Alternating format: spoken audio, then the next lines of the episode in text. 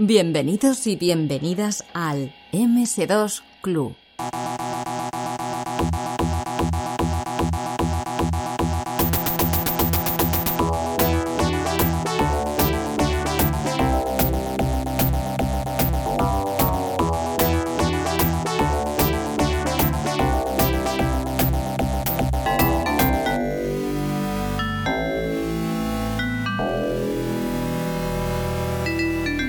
Hoy tenemos en el MS2 Club a dos programadores o dos creadores de videojuegos que da la casualidad de que además eh, son hermanos y han trabajado en múltiples proyectos. Yo me he puesto en contacto con ellos a través de, Twitter, eh, en principio con Marco Antonio del Campo, y se nos ha unido su hermano Alejandro del Campo, aunque también son conocidos Marco Antonio como Mac y Alejandro como Rino. Muy buenas, ¿qué tal? Hola, ¿qué tal? Buenas, tío, encantado y gracias por invitarnos. Pues, no, hombre, gracias a vosotros por, querer venir aquí. Todo al final no deja de ser una tortura, que, es un extra de tiempo que tenéis que perder. O sea que muchísimas gracias a vosotros, desde luego. Nada, hombre. Pero bueno, vamos a pasarlo bien. Eso, vamos a intentar pasarlo bien. Bueno, yo me pongo en contacto con vosotros por, un juego que se llama Astro Assembler, que es un juego de que ya me explicaréis vosotros, ¿no? De finales de, de los 90, principios de los 2000, pero vamos un poquito al principio y como yo creo que vivíais en la misma casa, casi me vais a explicar un poquito cómo entrasteis en, esto de, la informática. Eh, bueno, pues fue eh, con el primer ordenador, que fue un Spectrum, un Spectrum Plus 2. Esto fue en Navidades del 86, me parece, del 86 al 87. Y bueno, esos fueron los comienzos. Claro, fue un regalo de Reyes, me parece. Eh, la verdad es que un buen, un buen equipo. Sí, claro. en esa época la mayor parte de la gente tenía el, otro, ¿no? Tenían el 48, el Plus. Y claro, este había salido hace poco. Y bueno, esos fueron los comienzos. Me acuerdo que eh, previamente eh, discutíamos sobre si era mejor tener una consola, una consola de la, la Atari, la Atari 2600, o un ordenador, o un ordenador. Entonces, claro, al final elegimos bien, ¿no? Porque rápidamente vimos eh, eso, ¿no? Que nos gustaba crear, nos gustaba, además de jugar, pues, en fin, eh, otras cosas, ¿no? Ser más creativos con, la máquina. Y, bueno, entonces, pues un ordenador, evidentemente, que no solo te da para jugar, sino que te da para muchas otras cosas. Sí. Yo recuerdo esa época que, bueno, yo, yo tengo cuatro años menos que mi hermano Marco. Y en esa época del 87 eh, yo era bastante joven. Yo ahí era, creo que era un niño de... Claro, ¿qué edad teníamos? Eh, pues. Yo tendría nueve años. cinco o seis años. ¿Nueve años tenías? Sí. Yo creo del 78, Alejandro. Ah, no, pues yo tendría, sí, yo soy del 78 y si eso, sí, yo tendría unos nueve años. Y, pero yo en esa época era como muy callejero de jugar en la calle y de, bueno, como el típico de los 80, ¿no? Que se jugaba más, los niños jugaban más en la calle, al, balón, a esto, a la otra. Y, pero yo recuerdo que en el momento de la primera vez que entró el ordenador, pues sobre todo estaban más interesados en él eh, mis hermanos que eran mayores que yo. Vale. es normal, ¿eh? O sea, y además eh, esas cargas que duraban eternamente. Javi, que no duraban tanto. Bueno, no duraban tanto, pero cuando eres un niño tienes menos paciencia. Igual el tiempo transcurría más lento y esos cinco minutitos que podía tardar un juego, pues te parecía una eternidad. Sí, hombre, eso, a ver, yo, pues ya, ya está, ya está jugando. Yo creo que todos teníamos los referentes de los salones recreativos. Eso sí era una cosa que, que íbamos todavía a jugar. Y, hombre, a ver, los primeros juegos que nosotros, porque el, el ordenador este, el Spectrum, nos vino con un par de 10 juegos. Madre mía. El Saboteur, el, el Cauldron 2, un, par de 10 típicos que, había en esa época.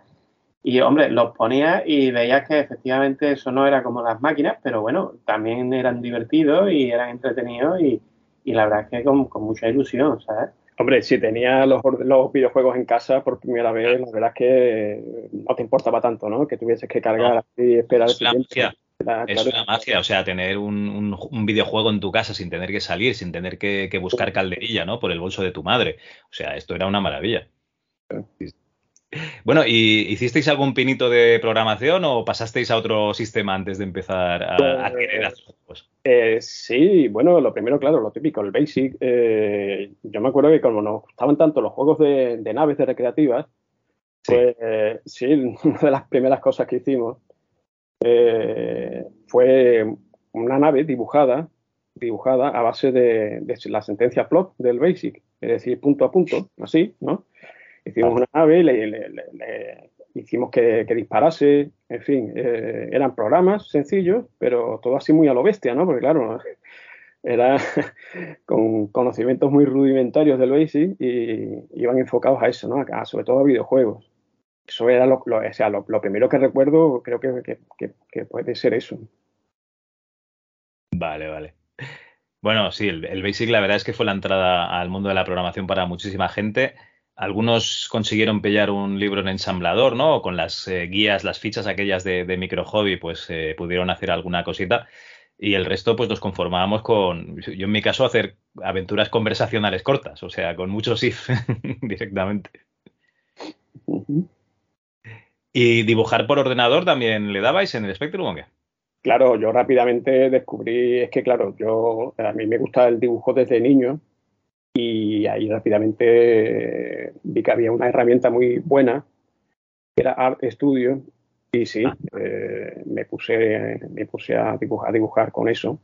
Luego, luego viene otra historia, que es, digamos, el, mi primer contacto con los videojuegos, o sea, con la programación de videojuegos más seria, ¿no? Que fue con una aventura, una aventura conversacional, eh, una aventura de texto, que, basada en Super López, en la historia del señor de los chupetes.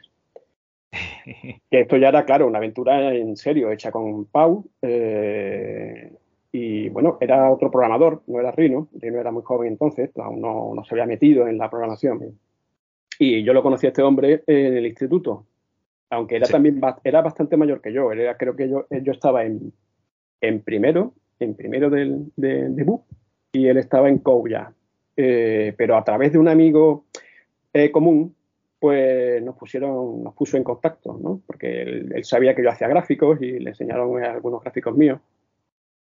Entonces, claro, él tenía una aventura, tenía la aventura hecha, eh, pero la tenía con sus gráficos, que claro, que eran bastante mejorables. Y bueno, entonces pues nos pusimos en contacto y sí, me puse a hacer los gráficos de, de ese juego. Y bueno, con la, con la idea de, de, intentar publicarlo. Y al final, pues se quedó, se quedó en nada, ¿no? Bueno, eso es una de las una historia de. ¿No lo publicasteis a nivel amateur tampoco? ¿Eh, ¿Cómo? ¿No lo publicasteis a nivel amateur? Porque yo entiendo que de Super López lo único que se ha hecho es la, película. Eh, yo, yo, creo que es que el, creador no, no, quiere, ya no quiere que, que, se haga ningún juego, porque nunca, Vamos, como Mortadelo y Filemon sí que ha habido, de, Super López normalmente no, ha habido juegos oficiales, digo, ¿eh? Pues mira, es verdad, sí, esa puede ser una razón, porque yo nunca supe por qué motivo, el, o sea, cómo quedó la cosa de, en cuanto al intento de publicación, porque recuerdo que em, el programador Juan Antonio le envió una copia de este juego a una demo y una carta, sí, a, a Juanjo Muñoz, el, el que lleva el CAD, el Club de Aventuras AD, y que también fue uno de los fundadores también de, de AD, ¿no? Sí, sí. Para que mediara y para que hablara con Drossoft, la compañía que entonces, en ese mismo año, que estamos hablando del 89, eh, había publicado el Zipizape. Entonces, claro, pensábamos que la compañía pues tenía ya una relación con Bruguera y que a lo mejor pues, el juego de Super López pues no tendría tantos problemas, ¿no? Por eso pero quizá yo nunca supe qué, es lo que pasó al final. O sea, no le he preguntado directamente a Juanjo eh, cómo fue la cosa, pero creo que él tampoco se acuerda muy bien, me parece. ¿eh? No sé si me dijo algo sobre eso. Eh, y bueno, pues la cosa quedó nada y es muy posible, es muy posible que sea porque a lo mejor Han, el autor, efectivamente no quiere, no quiere nada de eso, no lo sé, no lo sé, esto es especulación. Sí, pero bueno, también puede ser que ya era una época realmente tardía, ¿no? Bueno, el 89 todavía, ¿eh? todavía se publicaba en el y de hecho salió Zipizape, ¿sabes? El hecho es que precisamente... Perdona, perdona. Yo, yo creo que es que AD precisamente eh, en el 90-91 todavía están con, con Cozumel y todo eso, ¿eh? Sí, sí, o sea, llegaron hasta el 92, creo, ¿no? Así. Pero claro, sí es verdad que, bueno, un poco tardía la época es, ¿eh? pero concretamente lo que pasó con Super López no lo sé. Hombre, también nosotros fuimos un poco ambiciosos con ese proyecto porque el, cómic original del Señor del Chupete estaba eh, dividido en seis capítulos. Y quisimos hacer las seis partes como cada una, si fuese un, como si fuese cada una un, un juego completo, ¿no? Y hicimos dos y se hizo una tercera, pero sin gráficos, y bueno, pues la cosa se quedó ahí. También un poco, creo que en parte por eso nos venimos, nos echamos atrás, ¿no? Porque también había que hacer todo eso ahí por delante. Ya rápidamente em, nos hicimos con el Amiga eh, en ese mismo año, y no sé, ya nos enfocábamos a otra cosa, ¿no? Cada uno tira por su lado y, y eso se quedó ahí. O sea que en el 89 entra una amiga en vuestra casa. Eh, sí, sí en el 89 una amiga es un pedazo de maquinón, ¿eh? O sea, eh, estabais a la, vanguardia. Totalmente. Sí, mira, es, esa máquina ya sí veíamos que los juegos eran más parecidos a las de los recreativos. Y la verdad es que esa es la época cuando entró la amiga en mi casa que, yo ya eh, eché más horas jugando. Porque nosotros éramos realmente tres hermanos los que estábamos interesados por, por jugar y eso a los ordenadores y claro, teníamos el problema de que teníamos nada más que un ordenador. Entonces, pues eh, teníamos que turnarnos, ¿sabes? Eh, echábamos a suerte, nos poníamos una hora cada uno y hacíamos un poco así, a veces nos peleábamos, un poco lo, que podíamos, ¿no? Pero claro, al principio de entrar la amiga, pues imagínate, ¿no? Los primeros juegos, además que eh, cuando lo conseguimos rápidamente nos pasaron el Shadow TV y unos juegos así alucinantes, el Battle Squadron y claro, eso Se notaba el cambio, digamos, ¿no? y el arranque, hombre, que de disquete sí que tardaría a lo mejor 30 segundos, pero es que no tiene nada que ver. Oye, ¿y, no lo usabais para estudiar también? ¿No había, oye, que tengo que hacer el trabajo de, yo qué sé, de, sociales? no, no, la verdad es que no. No, ahí lo que pasa es que un poco antes, eh, nuestro padre se compró el Astran CPC 6128 para temas de trabajo suyo. ¿vale? Entonces, digamos que antes de la Amiga, o sea, primero teníamos el Spectrum, luego mi padre se compró este Astra. Al año siguiente, sí, en el 87. Y luego ya nos compró a nosotros el Amiga. Entonces, ese, digamos, el, ordenador un poco para esos temas de, de un poco serios y, demás que no era jugar, era el, Astra. Lo que pasa es que, claro, ese Astra, pues, era de disco y un poco ya acostumbrado a, a cargar rápido disco, ya estábamos un poquito por, por el Astra, ¿sabes? Pero claro, de todas maneras no tiene nada que ver la Amiga 500 con el, con ese, con el Astra CPC, ¿no? no, no, me lo estoy viendo. O sea, vosotros veis el Amstrad de disco, eh, queréis jugar en él, vuestro padre quiere trabajar y os compra una amiga para que no le deis por saco, ¿no? pues bueno, un poco en parte está, sí, pero también nosotros le damos ya por saco para que nos comprara la amiga, porque amigos nuestros ya lo tenían. Y, y claro, y Sí que es verdad que estuvimos un tiempo antes discutiendo sobre si una amiga o una Atari ST. Porque también teníamos amigos con Atari ST y bueno, la, verdad es que la Atari ST también era un pedazo de máquina en esa época. Pero bueno, al final nos decantamos por el Amiga y menos mal que nos decantamos por el Amiga, porque realmente el Amiga 500 era bastante mejor. Bueno, pero te digo una cosa, el Amstrad eh, también se usó mucho, lo usamos mucho para, para programar. ¿eh? Eh, ahí sí fue realmente cuando mi hermano cuando Rino eh, se puso a programar en serio. Sí, pero eso ya fue posterior, porque claro, con, el, con el Amiga 500, em, como los juegos eran mucho mejores, pues sí que todo nos dio como un boom por, por, volver a jugar. Cuando ya a lo mejor en el Spectrum estamos más interesados, mi hermano, por hacer gráficos, o por hacer pequeños programitas en Basic, o por meter los listados del micro hobby y tal, un poquito más por otras cosas. Pero ya cuando entró la Amiga, claro, esos pedazos de juego, entonces ya todos queríamos jugar. Entonces ahí hubo una época en la que estábamos todos muy picados con jugar, pero nos teníamos que turnar. Entonces yo empecé a coger el, el Astra de mi padre, porque mi padre ya lo, cogía poco realmente, y, era pues como una manera de, bueno, no, no, puedo estar jugando a la amiga, pero me conformo de momento con este. Entonces pues en el Astra es donde yo pues empecé a, echar mano del manual y eso, y a interesarme por la programación, que sí que es verdad que una cosa que muy buena que tenía el Astra era que el manual estaba muy bien redactado para introducirte a la programación, ¿sabes? Entonces, realmente fue en el Astra CPC donde, donde yo empecé a tener un interés por, hacer cosas, ¿no? No, no solamente por, jugar a los ordenadores. Vale, vale, vale. Y además, eh, Mac, eh, con el tema del, de la Amiga, entiendo que os vendría una copia, una copia de seguridad, ¿no? Del Deluxe Paint o algún programa de estos, que los gráficos allí serían bastante mejores que en el Spectrum. Hombre, claro, yo ahí también descubrí, aparte de los juegos, pues descubrí eso, descubrí el Deluxe Paint, eh, sí, me lo pasaron y rápidamente, pues yo también me, puse ya más, más que a jugar a, crear gráficos, sí. Sí, sí, y... Tú estabas creando gráficos en Amiga y tu hermano estaba aprendiendo a programar en el, en el Astra, o sea, ya estabais haciendo el por esa misma época, sí. Sí, todo eso mientras echábamos también partiditas, partiditas a los juegos de... Un poco de todo, exactamente. muy, muy bien. Y bueno, ¿cuál es eh, vuestra segunda incursión en, el tema de los videojuegos entonces? Eh, bueno, previamente pasamos por toda una época de las demostraciones en Amiga. Vale, vale. Antes, de entrar de lleno en los videojuegos, claro que eso fue toda una, etapa, digamos, nuestra. en programación, en gráficos, en música, formamos un grupo que se llama Batman Group. Y, ¿El y bueno, pues esto fue desde el 90 y, pues, 92. Nosotros entramos en el 92 en este grupo hasta el 96. Estuvimos en eso, ¿no? En, esa, eh, en la demoscena. Eh, claro, porque ya en el 97 fue cuando empezamos el Astro Assembly que fue muy curioso porque, de hecho, como veníamos de Amiga, pues pensábamos si hacer, eh, teníamos claro que queríamos hacer un juego de, nave, ¿no? Que siempre había sido el género, el, un, un, de, un shooter de, así de naves espacial. Eh, pero no teníamos claro si hacerlo en Amiga o en PC. Porque claro, veníamos de Amiga, éramos de Amiga sobre todo, ¿no? Y, controlábamos más de Amiga.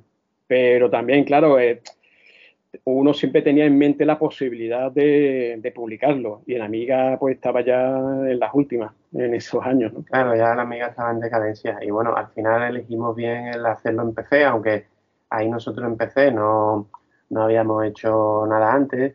Yo empecé, porque el primer PC que entró en nuestra casa eh, fue en el año 93, que también lo compró también mi padre para, temas de trabajo de él. Y, eh, a ese PC era un 386 a 40 MHz, que estaba bien para la época. Y, ese, PC yo empecé a usarlo un poquito a, programar con el, con el, con el que, que te venía, en el MS2.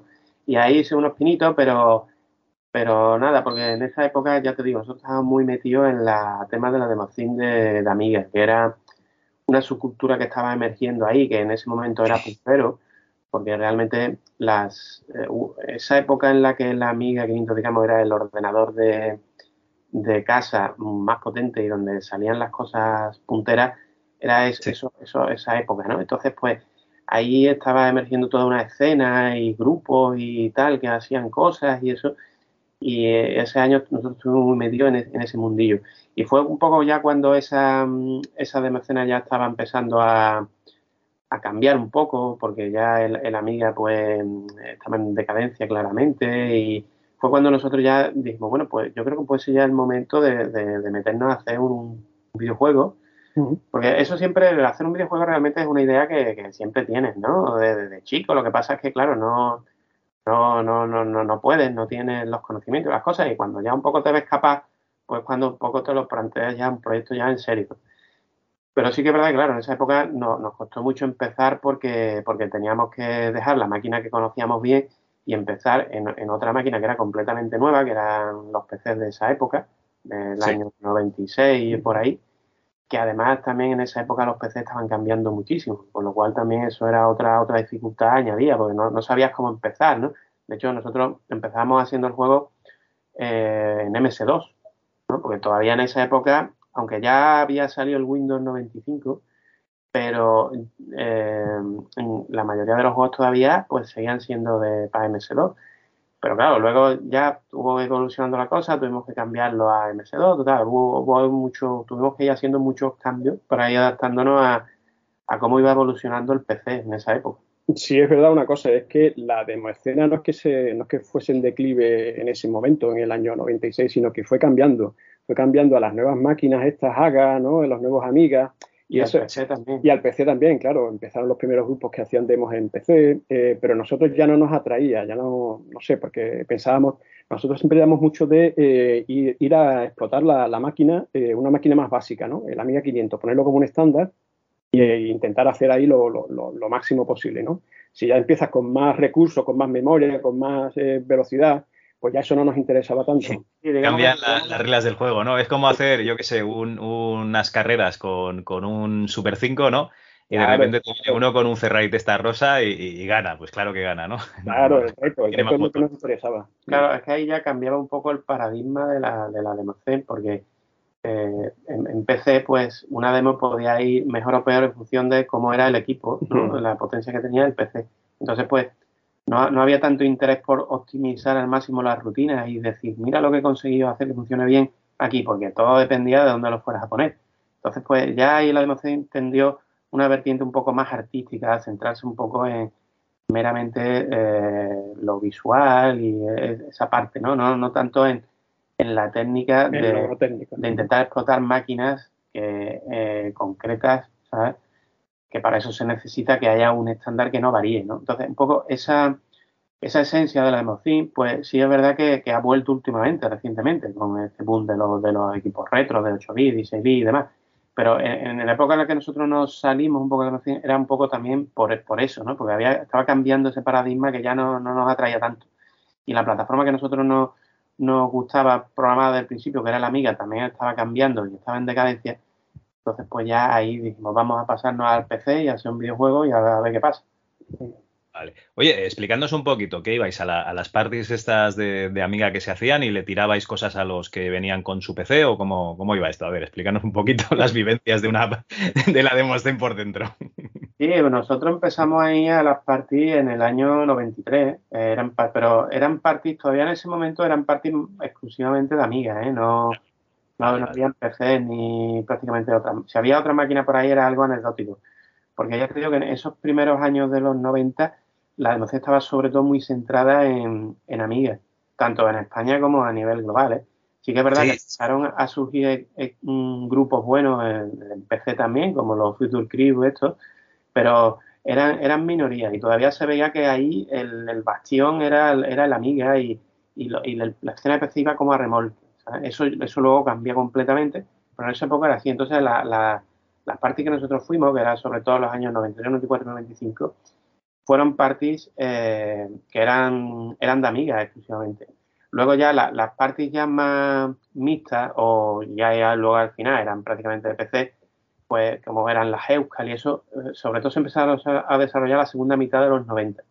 Y aunque yo fui a una de ellas, a la del 97, a la Euskal del año 97, eh, yo ya fui más que nada por, por motivos de, de encontrar eh, soluciones al, al, y apoyos al, al, videojuego que estábamos haciendo, porque estábamos en pleno desarrollo de la Assembly. Yo ya no fui ahí con motivo de la Democin, no, no llevábamos nada ni presentamos nada, no fui como, como grupo, como miembro, sino fui individualmente a cuestiones técnicas de... Sí, me acuerdo que estábamos buscando a alguien, ¿no? Hacia a alguien para 3D, sobre todo, ¿no? Claro, necesitábamos encontrar a alguien que, dominara el diseño 3D. Eh, también, es que eh, esa era una época eh, que no es como ahora, ¿no? Que hay tantas soluciones muy sencillas para hacer videojuegos que cualquiera que quiera hacer un videojuego lo tiene realmente fácil, ¿no? Sino que en esa época... todo era más artesanal, todo, claro, todo, mismo. todo era muy artesanal, no habían estándar de, de, apenas estándar de cosas. El, la Direct estaba como emergiendo y tampoco era un estándar realmente que, usaran todos los juegos.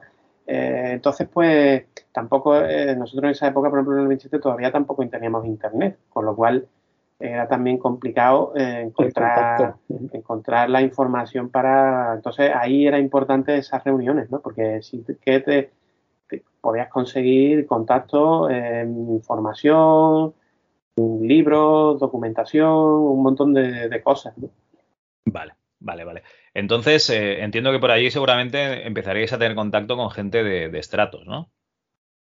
No, lo de estratos vino ya bastante más tarde, porque nosotros, digamos que el desarrollo del Astro Assembly lo comenzamos en el año 96 Sí. Eh, luego estuvimos bastante tiempo eh, durante el desarrollo, porque en esa época nosotros éramos estudiantes, y claro, pues hacíamos el proyecto este pues poco a poco en los ratos libres, ¿no? Entonces, pues eso, quieras o no, pues hace que vayas muchísimo más lento. Luego también eh, fue un proyecto que ya te digo que eh, tuvimos que ir cambiándolo continuamente, adaptándonos a cómo iba evolucionando el mercado de los videojuegos en PC, que en esa época mm, cada mes básicamente ya había cambiado algo. Nosotros empezamos haciendo el videojuego bajo MS2. Luego eh, lo tuvimos que, cambiar a Windows con DirectX.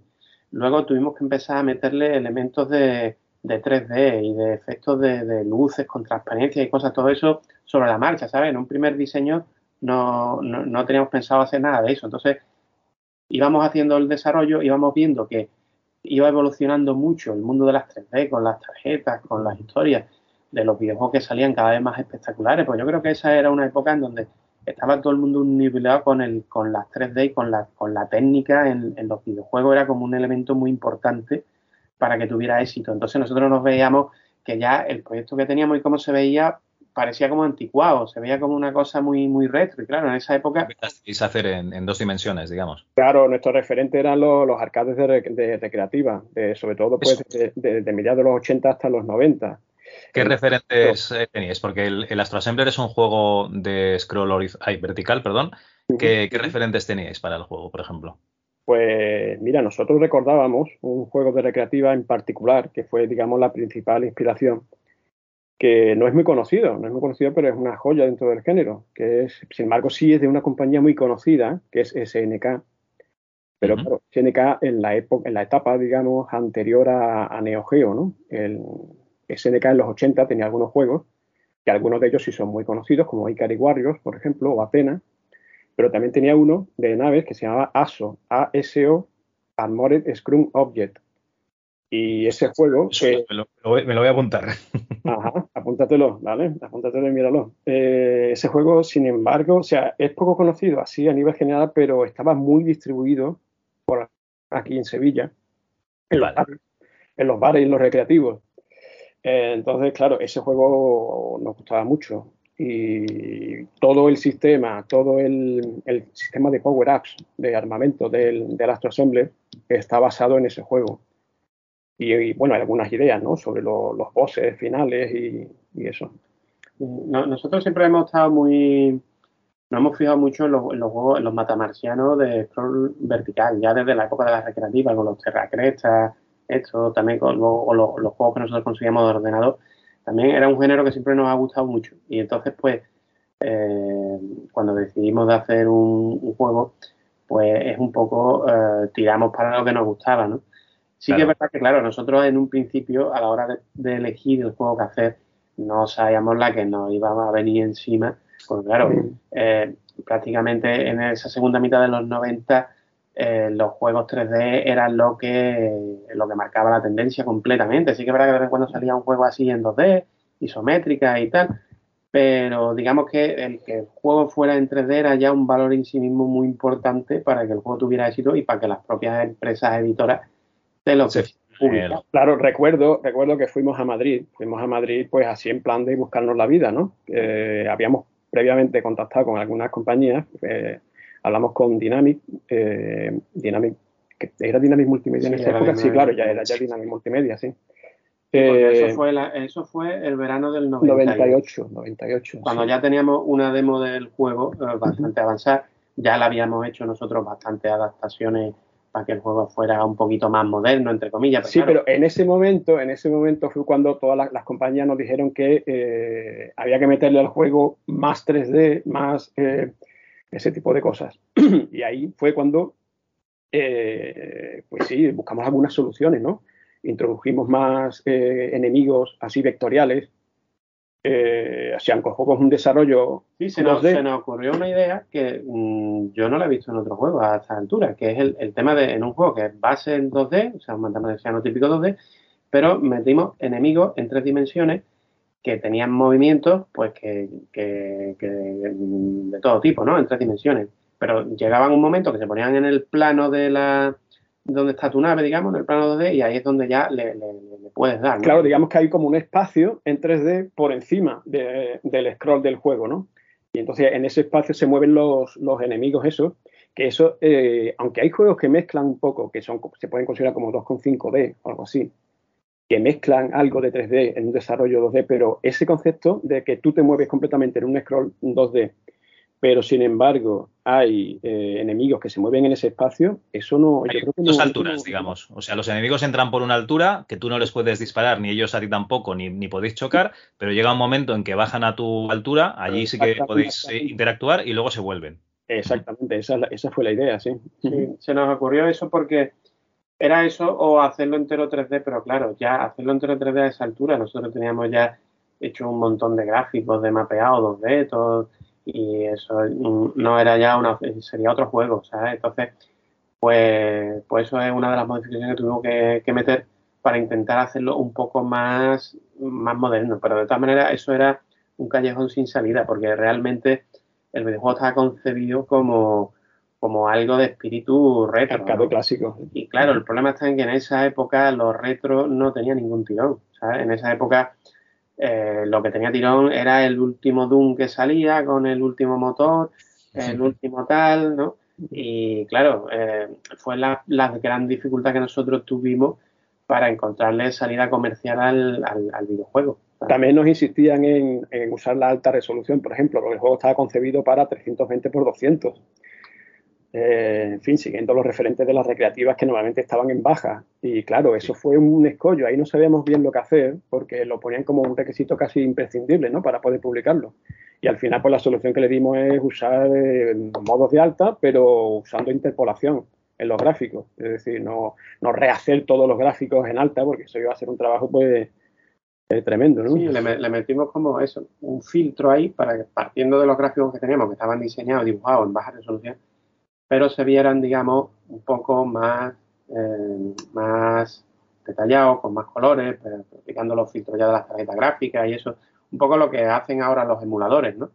Que tú a la hora de, cómo quieres ver esos equipos que están en 320 por 200 y esas resoluciones tan bajas, pues eliges, ¿no? Si quieres eh, el filtro que quieres que te vea con las scanlines, sin scanlines, dilinear, no sé qué, pues se nos ocurrió esa idea y, fue lo que hicimos, ¿no? Que tú pues, pues, pues, podías ponerlo en el original en baja resolución, pero normalmente y por defecto estaba en, en, esos modos con esos filtros, que sí es verdad que conseguíamos que se veía, que se viera un poquito mejor que el original, pero evidentemente no era como si estuviera todo hecho directamente en alta resolución. Vale. Mira, eh, voy a hacer un poco de resumen del juego porque he jugado esta mañana, me lo he bajado de My Abandonware, lo siento, no, no he comprado el juego, me lo he bajado de allí, me, he bajado la versión ripeada, con lo cual no he podido escuchar la música, lo que pasa es que sí que la he escuchado luego en, en, un vídeo de YouTube. Y básicamente es un juego de scroll vertical en el que eh, tienes dos planos eh, de disparos, o sea, tú tienes, disparas láseres y cada X tiempo disparas un misil los láseres van hacia adelante y el misil, digamos, que va a toca tierra. Entonces tienes enemigos que son naves que, como habéis comentado, eh, bajan de, un plano superior hasta tu plano y les puedes disparar en ese momento, pero cuando están en el plano superior o inferior no. Y luego tienes eh, enemigos de tierra que también son torretas, que les tienes que disparar un misil y eh, centrales o, cápsulas ¿no? que, puedes disparar que también, con, también con misiles y de ahí puedes sacar power-ups. Tienes power-ups positivos y negativos. Y luego además eh, te vas encontrando piezas de tu nave, la cual, eh, tiene, si no me equivoco, tienes que conseguir tres piezas. Si no me equivoco, porque no he conseguido nunca las tres. ¿eh? Y en ese momento sería como un poco como el Terracresta, ¿no? Que, que, tienes una nave un poco superior, que tiene diferentes features, ¿no? Según el tipo de, de nave que toque en ese nivel. Es más o menos este el juego, ¿no? Sí, pero bueno, el sistema de armamento eh, sí que está muy basado en el, juego comentó antes mi hermano de, de las y tiene varias respecto al Terraquesta, porque tú puedes tener hasta, hasta o sea, tú tienes tu nave principal, que es con la que empiezas, que tiene los disparos que has comentado, que son disparos que, bueno, también se van, se van potenciando con esos power-ups. Luego tienes eh, nueve naves especiales, que son las que vas consiguiendo con, ensamblando los trozos que vas también recogiendo. Entonces, cuando ya tienes los tres trozos de una nave, eh, también necesitas tener un determinado nivel de energía, eh, ya puedes, digamos, eh, usar esa nave. Entonces, esa nave ya tiene, pues, unos disparos específicos, cada nave tiene una forma de disparar un armamento distinto y enfocado a, determinadas cosas. ¿no? Entonces, eso eh, eh, crea unos elementos de estrategia, porque claro, tú no, no, te vale con, con, gastar la nave conforme la consigues, porque a lo mejor no la estás gastando en el mejor momento. Tú tienes ya ahí que elaborarte una estrategia de decir, vale, tengo esta nave que es muy buena, pero a lo mejor no me la voy a gastar en esta fase porque la voy a reservar para otro enemigo que viene a lo mejor en la fase 5, que es muy complicado y si no es con esta nave no soy capaz de pasarlo, ¿no? Entonces ya tiene unos elementos que lo, de cierta estrategia que lo hace un poco más, más rico el sistema, creo yo que, por ejemplo, el de Terracresta o en los típicos sistemas que tienen los, los, los, matamarcianos, ¿no? De, la, de las bombas y esto. Claro, nosotros que veíamos que la mayor parte de los juegos de la época eh, tenían un sistema pues muy estandarizado ya, que era pues coger una cápsula eh, que podía ser por colores, ¿no? Y ibas potenciándote el arma em, y también tenías como bombas.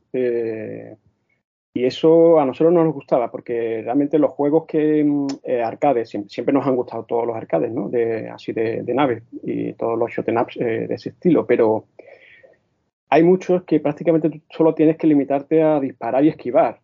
¿no? entonces es un desarrollo muy básico. Nosotros buscábamos algo más, buscábamos una cierta dosis de estrategia esa cosa de eh, he conseguido esto, pero eh, ¿cuándo la uso exactamente? ¿no? La puedo malgastar, no la puedo malgastar, eh, la reservo para tal, la gasto ahora y llego más lejos. un poco eso, ¿no? Eso es lo que queríamos con el, con el juego. Claro, además, otra cosa importante que queríamos hacer era el hecho de que, pues bueno, este tipo de juegos normalmente se pueden dividir en dos categorías. Los que, en cuanto recibes un impacto, ya te matan una vida, que son, digamos, los juegos de este tipo más hardcore, en donde se premia más un poco la habilidad del jugador por esquivar, y los que, eh, los que cada impacto, por lo menos te resta un poco de energía, pero tú pues, te puedes recibir varios impactos antes de que te maten una vida. Entonces, el sistema este que nosotros introducimos tiene... Es intermedio. Es intermedio porque tiene las dos variantes. Es decir, en tu nave básica, sí que es verdad que no, que cada impacto ya te, te mata. Pero estas naves especiales no, porque estas naves especiales sí van por energía. Es decir, la misma energía que necesitas para ah, poderla usar es la energía que, eh, que, te, van restando los impactos que recibes cuando ya tienes ensambladas estas naves. Entonces, eso hace esas naves también eh, más aptas, por ejemplo, para, los, para los jefes, ¿sabes? Porque a lo mejor un jefe vas, puedes recibir dos o tres impactos, pues si eh, si te enfrentas a un jefe con la nave básica, pues tienes que ser muy bueno para que no recibas ningún impacto. En cambio, con estas naves, pues te puedes permitir ya recibir algunos impactos, ¿no?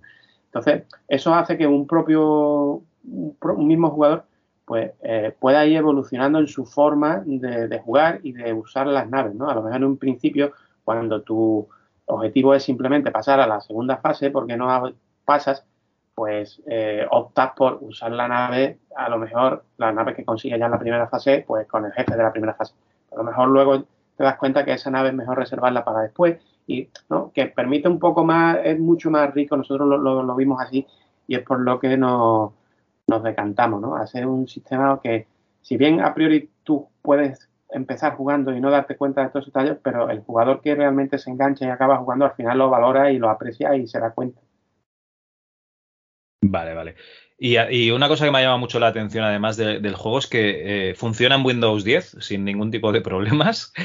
Pero una, cosa importante, eh, seguro que no has tenido eh, problemas porque tenemos constancia de que en algunos Windows modernos algunas cosillas pueden fallar, ¿no? La respuesta del teclado. Sí, es que a ver, Bueno, yo le he puesto un pad, ¿eh? Yo le he puesto un.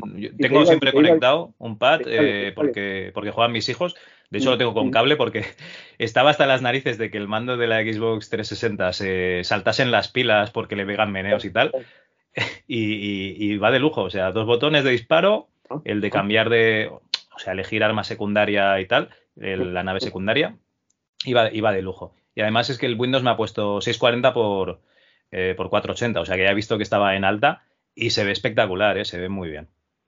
Sí, pues de todas maneras, eh, pues claro, esto, estaba hecho para una versión de DirectX súper antigua, del Windows 98, era para, digamos, el, el, sistema operativo que, para, el que se hizo, ¿no?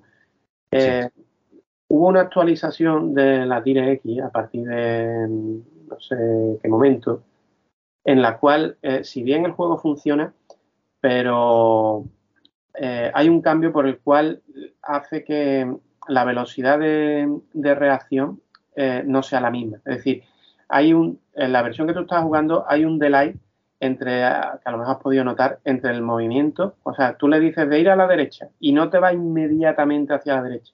Hay un pequeño delay que es debido a una actualización que hubo posterior de, de la DirectX, eh, temas del doble buffer y demás, que causan ese problema. De hecho, esto me di cuenta yo, pues eso, probando el juego en equipos modernos, que sí, parece que funciona, pero no funciona digamos, al 100%, como... Claro, aquí necesitas verlas, eh, jugar las dos versiones para, para saberlo. Pero que no pasa nada. Tengo aquí abajo, donde estoy grabando, aquí al lado, tengo un, un AMD-K62 y lo pondré aquí y ya te ya os comentaré. Si, pones un equipo con Windows 98. Eh, Windows 98, pasa que es complicado. Ah, pero, no, no, no, no, que este tiene Windows 98 segunda edición, que no hay problema. Ah, pues ah, mira, ahí sí lo podrás notar. Porque es que nosotros, una cosa que desde el principio del videojuego le, le, dimos mucha importancia es el hecho de que el juego corriera a 60, frames por segundo. Eh, o sea, que eso, digamos, en la época era la máxima fluidez de movimiento que podías encontrar. Eh, y eso, ¿no? A que la respuesta con los controles. Pues inmediata, pues la, misma experiencia que un arcade, una recreativa. Claro, porque esos son los elementos que a ti te permiten realmente desarrollar una habilidad para esquivar bien, ¿sabes?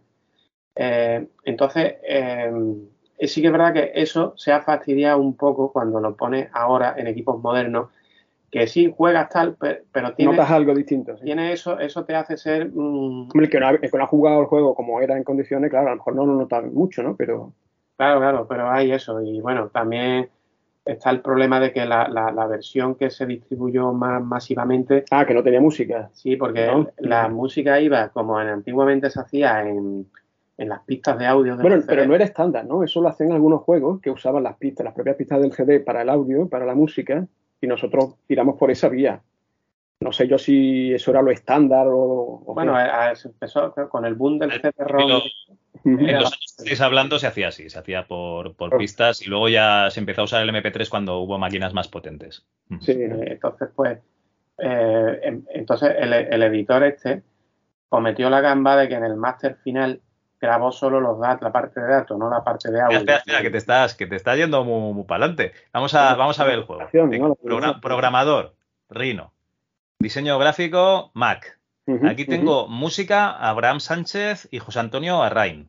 Ajá, Esos son dos, tengo... Perdón, perdón, sí, dime. Son dos compañeros de la de, la eh, José Antonio es eh, nuestro miembro del grupo Batman Grow DJ1 y Abraham es North de un grupo amigo que se llama Network, que nos hicieron la música del juego. Vale, vale, vale. Entonces, eh, tirasteis de los colegas de, la Demoscen. Tengo como colaboradores un tal José Luis del Campo, que entiendo que es vuestro hermano. Eh, sí, claro. sí, él nos ayudó para, sobre todo para el diseño de las naves en 3D. Vale. Para temas matemáticos para, para coger los puntos de los vértices, digamos, en el espacio de, todas las figuras 3D que hay.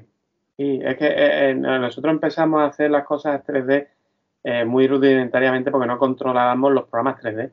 Entonces, como eran naves relativamente sencillas, pues las diseñábamos en hojas de cuadritos, ¿sabes? Los vértices y demás y los introducíamos a los datos ahí, esos datos. Claro, las coordenadas de cada vértice, pues se introducían hacia mano. Las coordenadas las metíamos a mano. Entonces, pues nuestro hermano que estudiaba física en ese momento y le gustaban mucho las matemáticas y todo esto, pues nos, nos ayudó un poco en, ese, en esa ardua labor de, diseñar. Luego ya sí encontramos a, gente que, que controlaban los programas 3D de la época, del 3D Studio, ese primero que hubo. Sí, y, yo me puse a, aprender sobre la marcha. Eh, también 3D. Yo me puse con el Lightwave, que es lo que había en esa época y que es lo que tenía más tradición en el Amiga, pero ya, ya tenía, había una versión en PC bastante potente, la versión 5, que claro, yo ahí también me puse a no solo a, crear eh, enemigos y gráficos eh, de la forma eh, más clásica en el Deluxe Paint, ¿no? totalmente a, mano y artesanal, que también lo hacía, ¿eh? hacía algunas eh, naves que rotaban y la hacía la rotación a mano. eh, pero ya también, pues poco a poco fui compaginando con eh, enemigos así renderizados en, 3D, ¿no? Es que eso es lo que me comentaba, de que en este desarrollo, al alargarse tanto en el tiempo, claro. iban saliendo nuevas herramientas, nuevas formas, las cosas. Que Los métodos iban cambiando. Por ejemplo, esos, los tirabolitas, esos que están en, tierra, las primeras versiones de esos, de esos enemigos eran, eh, eran rotadas con Deluxe Paint y retocadas a mano Luego ya eh, las versiones finales que se quedaran, pues ya fueron hechas con los 3D Studio y Lightway y esto, ¿sabes? Entonces, muchos, se, han hecho muchos enemigos que al final no están porque son enemigos que se han hecho de una manera que quedaron obsoletos y al final pues se han sustituido por otros que quedaban ya mejor, ¿no? Con más, más animación y más, y más cosas hechas con programas 3D, ¿sabes? Entonces pues es lo que pasa, por esa porque claro, esto fue una primera fase, digamos, del desarrollo en el que todavía no tenemos contacto con las distribuidoras, en lo que nosotros vamos haciendo las cosas como con, lo que sabemos y con lo que tenemos a mano. Ten en cuenta que esto es una época en la que no teníamos internet, no teníamos las herramientas que teníamos, conocíamos la gente que teníamos y, poco más, ¿no?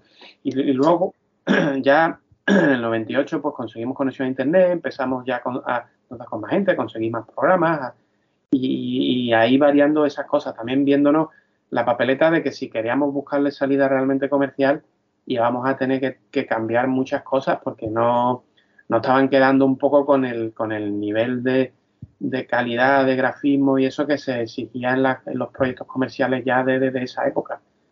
Porque vuestra idea era acabar el juego a nivel profesional y luego buscar un publisher para el juego. Sí, creo recordar que teníamos dos niveles hechos cuando ya se nos ocurrió la idea de ir a Madrid porque era en Madrid donde realmente estaban todas las, se concentraban casi todas las compañías. Sí, sí, sí. Eh, de esa época, ¿no? Creo recordar que hablamos previamente con Proen. antes de eso, lo primero que hicimos es esa demo la mandamos por, correo. Ah, sí, es verdad. primero hubo un primer contacto por correo electrónico. Sí, a Dynamic, por ejemplo, le mandamos una copia, ¿no? Claro, primero, eh, todo esto es antes de extracto y todo esto fue absolutamente por nuestra cuenta. Nosotros mm, entramos en las páginas web de las compañías que veíamos españolas que podían podían en un momento dado publicar en el juego, le, le por correo, eh, luego nos respondían, tal, le, le mandamos por, por, correo ordinario una, una, demo, un CD, y luego concertamos una, una, reunión. Una reunión que, claro, que tenemos que reunir a las, las cuatro compañías que recuerdo que con las que hablamos, tenían que coincidir todo pues en un fin de semana que fuimos a Madrid. Que aprovechando que nosotros. más que fin de semana fue un, un, viernes. Sí, fue todo, casi todo en un día, es cierto. Un viernes todo. Sí, sí, casi todas las, entrevistas, las citas fueron en el mismo día. Nosotros teníamos familia en Madrid, entonces, claro, pues. Eh, se nos facilitó un poco la cosa por eso, ¿no? Pero fue, fue eso, fue llevar el juego bajo el brazo y hablar directamente con una compañía. mira, eran, creo, eh, Dynamic Multimedia, Hammer Technologies, eh, ProAim, que estaban, estaban los del comando, los del comando que estaban, estaban en ese momento desarrollándolo. Y también, eh, ¿cuál era la otra? Ah, Top War, Top War, sí, una, una menor así, que sacaba juegos un poco más económicos. Vale. Esa, esas eran las cuatro.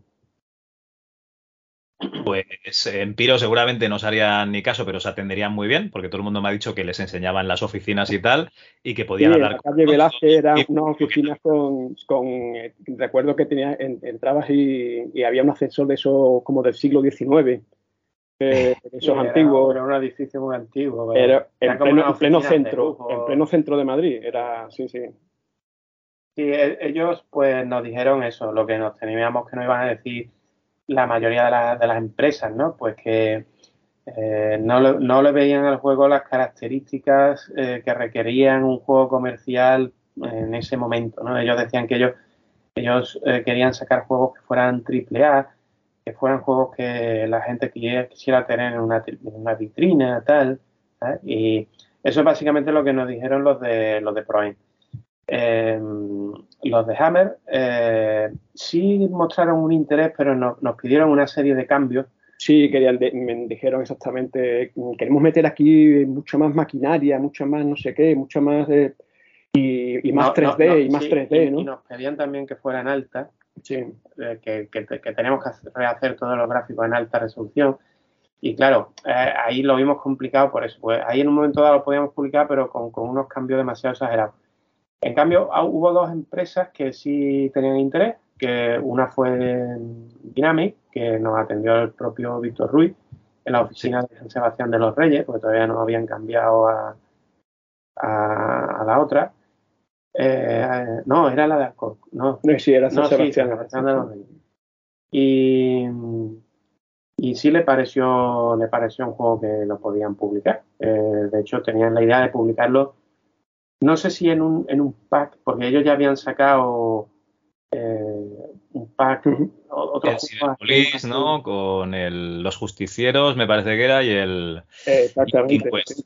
Sí, No, no, no, sé si la idea era de algún pack o, o solo tal, pero eh, nos ofrecieron el publicarlo, el terminarlo y tal, nos ofrecieron unas condiciones económicas. Sí, hablaron incluso ya de unas cantidades de 4 millones en esa época. Sí, decían que, no, que no, nos querían ofrecer 4 millones por el juego, o royalties o tal, una serie de condiciones que eh, fue, digamos, la, la opción más interesante que, yo en ese, que vimos en ese momento.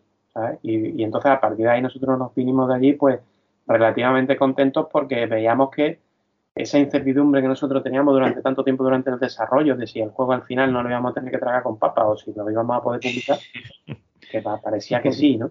Lo que pasa es que al poco, tío, al poco, porque eso fue en el verano del 98, más que me recuerda más que eran los mundiales de esa época. El Mundial de Francia. El Mundial de Francia de esa época. Pues al, eh, estuvimos un tiempo en contacto con Dynamic, con Víctor Ruiz por correo, haciendo, nos proponía también algunas cositas. Él, él nos dijo que que lo único que nos iban a pedir realmente era que el juego tuviera que ser para, para, para Windows, con, porque nosotros la, demo que mandábamos e, e, era, todavía de MS2, ¿sabes? nos dijo que tenía que ser de, de Windows. Entonces, e, ese, ese cambio no, nos pusimos a hacerlo, porque vimos que efectivamente ahí eso ya, ese cambio era, ya era, inevitable. Era inevitable. O ya, ya y no, que la programación la estabas haciendo en ensamblador o estabas en C o algún lenguaje de programación. No, yo la, eh, hasta ese momento era todo ensamblador, porque yo toda la época de la demo pues se hacía todo también ensamblador, porque si no las cosas no tiraban. En, un primer momento del desarrollo, en el año 96, todavía había PCs que no eran muy muy potentes y también veías que para hacerlo todo bien como queríamos hacerlo y a 60 frames por segundo pues también tenía que ser ensamblador pero es la poca visión que tienes en ese momento de que te pones a hacer las cosas con vistas a lo que hay en el momento en el que empiezas, no te pones a hacer las cosas con vistas a lo que va a haber en el momento en el que terminas.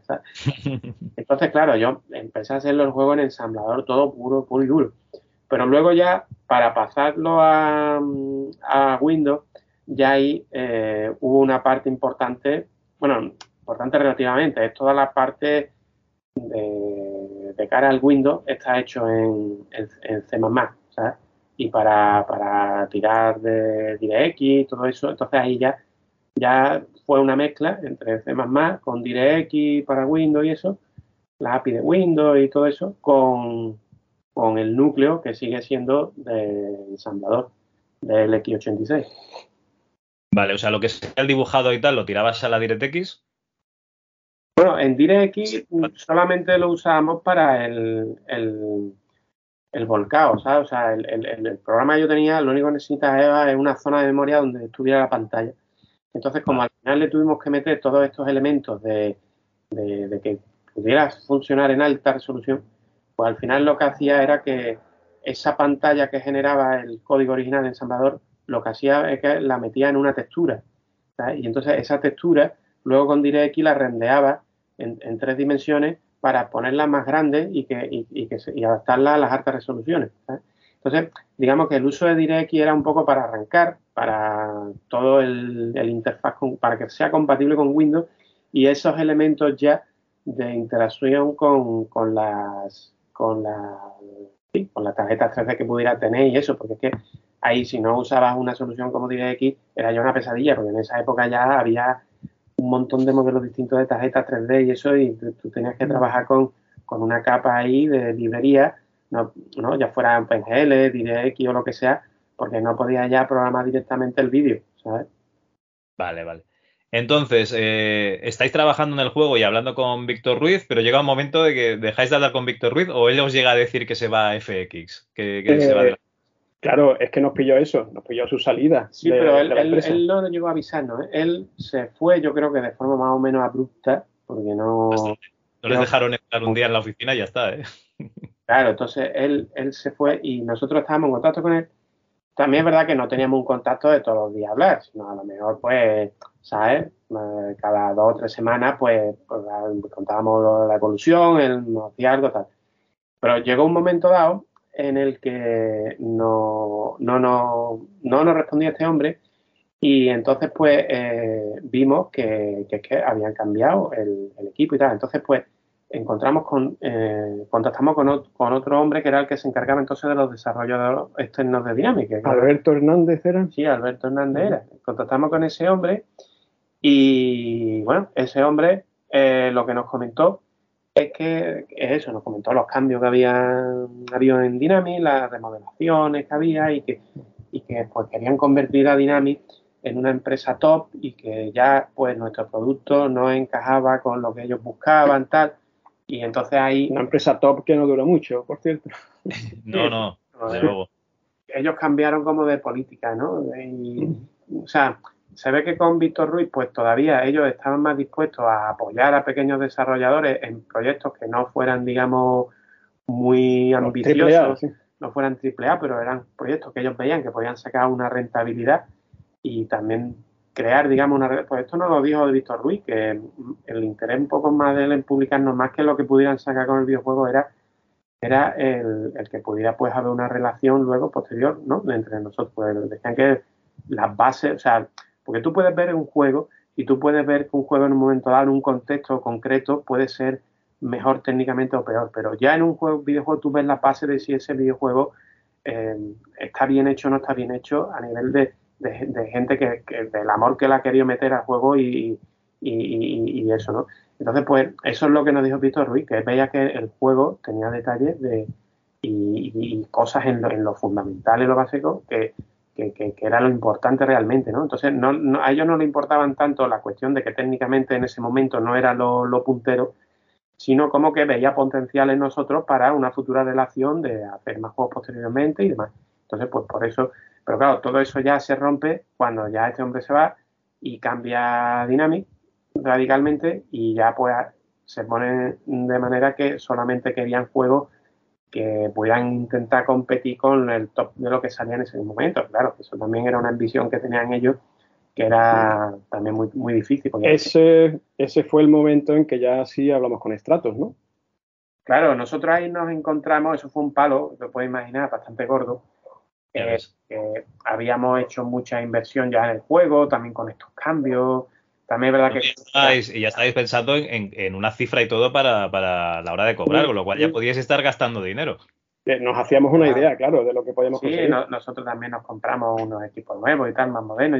Y, ¿qué pasó? Que, eh, claro, fue un, palo muy gordo. Entonces, nosotros empezamos de nuevo a, de nuevo a intentar buscar eh, salidas, ¿no? Entonces, en ese momento fue cuando ya contactamos con Estrato, que vimos que estaba esa asociación ahí, eh, y contactamos con, con, Antonio Arteaga, Le mandamos un correo, le mandamos también la demo del juego y el, este hombre pues nos dijo que, sí, que él creía que podía encontrar soluciones. De hecho, este hombre nos hizo un montón de, propuestas y cosas. Así que es verdad que la, mayoría al final no, no, no cuajaban o eran cosas que se quedaban ahí. Pero. Una de las que sí cuajó fue Hollywood Multimedia, que fue con la que finalmente publicamos el juego y bueno, el juego incluso salió editado y se distribuyó en el corte inglés, que eso fue muy curioso por nuestra parte, ¿no? Descubrir el juego nuestro ahí en el corte inglés. Sí, a través del trato realmente conseguimos tres distribuciones del juego. Una fue eh, a través de una empresa de recreativa eh, vasca, que, se, llama Vial Plane, no sé si ya, creo que ya no. Eh, que esa gente lo que querían era hacer una máquina recreativa con el juego. Claro, eso para nosotros era lo ideal, ¿sabes? Porque el juego está completamente enfocado a que sea una recreativa. Entonces, que hubiese una compañía de recreativas interesada en el juego, pues eso lo vimos como, coño, una oportunidad increíble. Claro, eso, eso nos pareció estupendo. De hecho, ellos nos mandaron un mando que tenían con su sistema para adaptar los juegos de PC, porque eso eran recreativas que realmente tenían por dentro un PC. Y ellos tenían unos mandos y unos controles, unas tarjetitas especiales tal para para su sistema, ¿no? De, las monedas y de todo eso.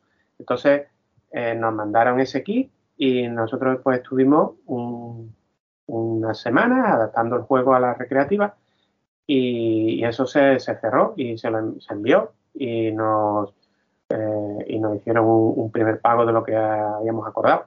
Y ¿Pero qué pasó? No me acuerdo muy bien. Esa fue la, primera, por eso nosotros decimos que el juego es del 99, porque eso, eso fue en el año 99. Fue la primera vez. Ah, sí, había una versión acabada del juego para, eh, para eso. Claro, la primera versión que se acabó del juego fue la de para Plane en el año 99, que era la versión de máquina recreativa. Eh, con ellos acordamos un primer pago, eh, más luego unos royalty por cada máquina que, que se distribuyera o no sé qué pero de, vimos el primer pago y luego ya no vimos más nada, no sé qué es lo que pasaría, no sé si es que... Perdimos el contacto, ¿no? También, no, sé bien qué pasó. No me acuerdo bien qué pasó, pero solamente vimos ese primer pago. Eh, luego, las otras dos distribuciones que salieron con Strato fueron la de Hollywood Multimedia, que era una empresa que distribuía en esa época a nivel, a nivel local. Distribuían en kioscos de prensa y eso, y también a través del corte Sí, pero fíjate que esa fue la mejor edición realmente, mejor que la de Cristal que se distribuyó internacionalmente. Esa fue la mejor edición por todo, porque no solo el, juego completo estaba respetando lo de las músicas en pistas de audio, por ejemplo, ¿no? Sí, ahí sí. Y bueno, y la portada, eh, me acuerdo que la portada en otras ediciones se, se, alteró y se hicieron una a ellos, cuando yo había hecho mi portada, digamos, ¿no? Y en Hollywood, sin embargo, al principio propusieron una, ellos, que dijeron, mira, esto lo ha hecho el diseñador que ha hecho las portadas de, los discos de Chayanne, no sé qué, no sé cuánto. ¿Sabes? Pero realmente no, no sé, a mí no me convencía nada, ¿no? Entonces al final yo sí logré convencerles a ellos de que usaran mi portada. Y al final el juego pues salió pues en... No, la, la edición estuvo muy bien. sí, sí, sí, totalmente. Lo, que, lo único que pasa es que al ser nada más que en España, claro, la distribución pues no tuvo una tirada muy gorda. Sí que es verdad que lo sacaron en varias ediciones, ¿eh? en formato de caja de cartón. Sí, sí, sí. En la cajita esta de plástico pequeña. No, esta gente se portaron bien. La Jewel Case esta. Eh, luego en estuchito de plástico también otras ediciones que hicieron en, en kioscos de prensa y eso. Y esa gente fueron los más serios que realmente lo distribuyeron por aquí y nos hicieron los pagos pertinentes y demás.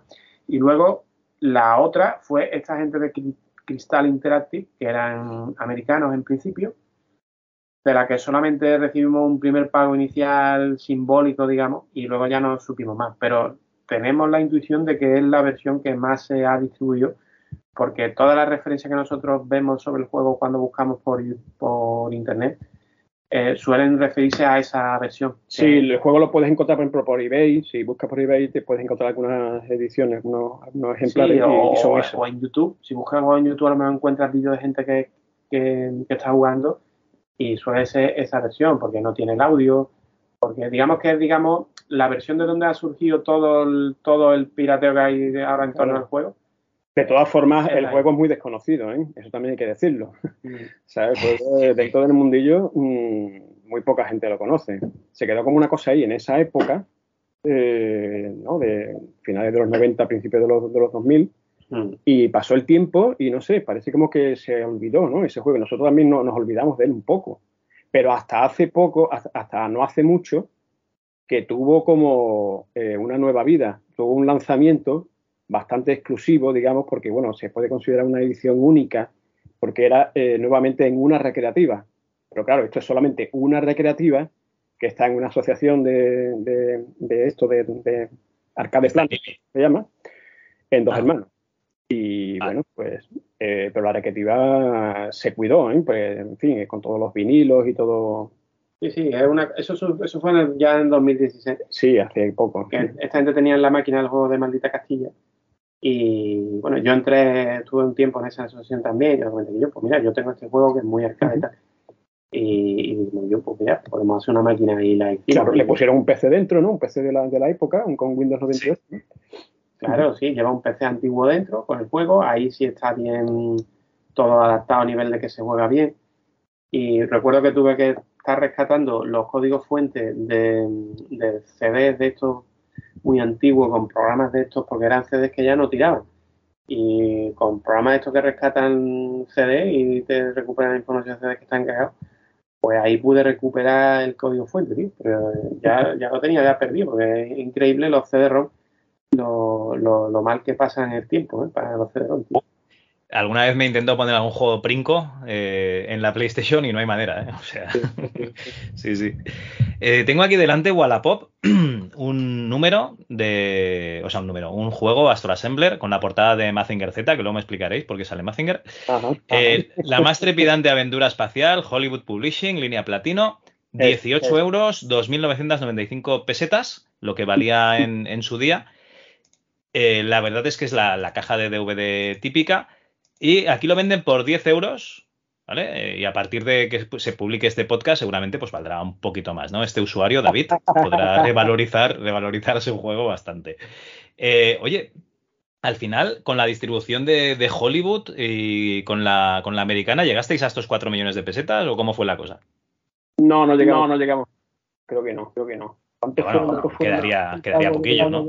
Una cosa, una cosa, todo retorno ahora, tío. Sí, es verdad. ¿Cómo, perdón? Estamos escuchando, estamos escuchando retorno, no estamos escuchando nosotros mismos. Bueno, ahora, ahora mismo ya no. ¿Ahora no? No, es verdad, es verdad, ya, sí, ya, está bien. Ah, perdón, perdón. Es que he subido un poco el micro, a lo mejor he sido eso. Ajá. ¿Cuánto fue el pago final? Bueno, es que, a ver, aquí, por un lado, estuvo lo que nos pagaron los de Vialplane. Por otro lado, estuvo lo que nos pagó Hollywood, que nos hizo dos o tres pagos, no me acuerdo ya. Y por otro lado, lo poco que nos pagó el otro. Entonces, yo no sé si llegaríamos en total al millón o no, pero vamos, fue una cosa anecdótica. Nosotros realmente ese juego, para ser el primer juego que, que nos pusimos a hacer, ya el hecho de conseguir que se publicara ya realmente es un logro.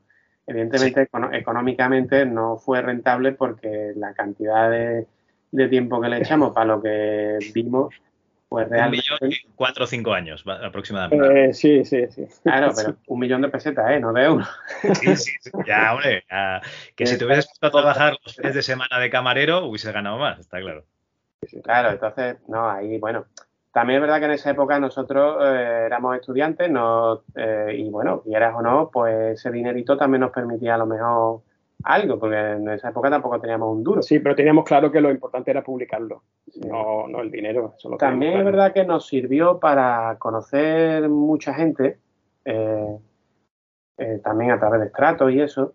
Conocimos mucha gente que luego nos abrió muchas puertas para, mm, para trabajos y proyectos posteriores que hemos tenido. ¿sabes? De hecho, poco después de, de sacar Astrasemble, a través de Stratos conocimos a otros grupos de desarrollo con los que surgieron otras oportunidades bastante interesantes de desarrollo eh, y con los que al final montamos un, un, portal de videojuegos, level51.com, en el año 2000, que era lo que estaba tirando en ese momento, los videojuegos de estos de, Internet.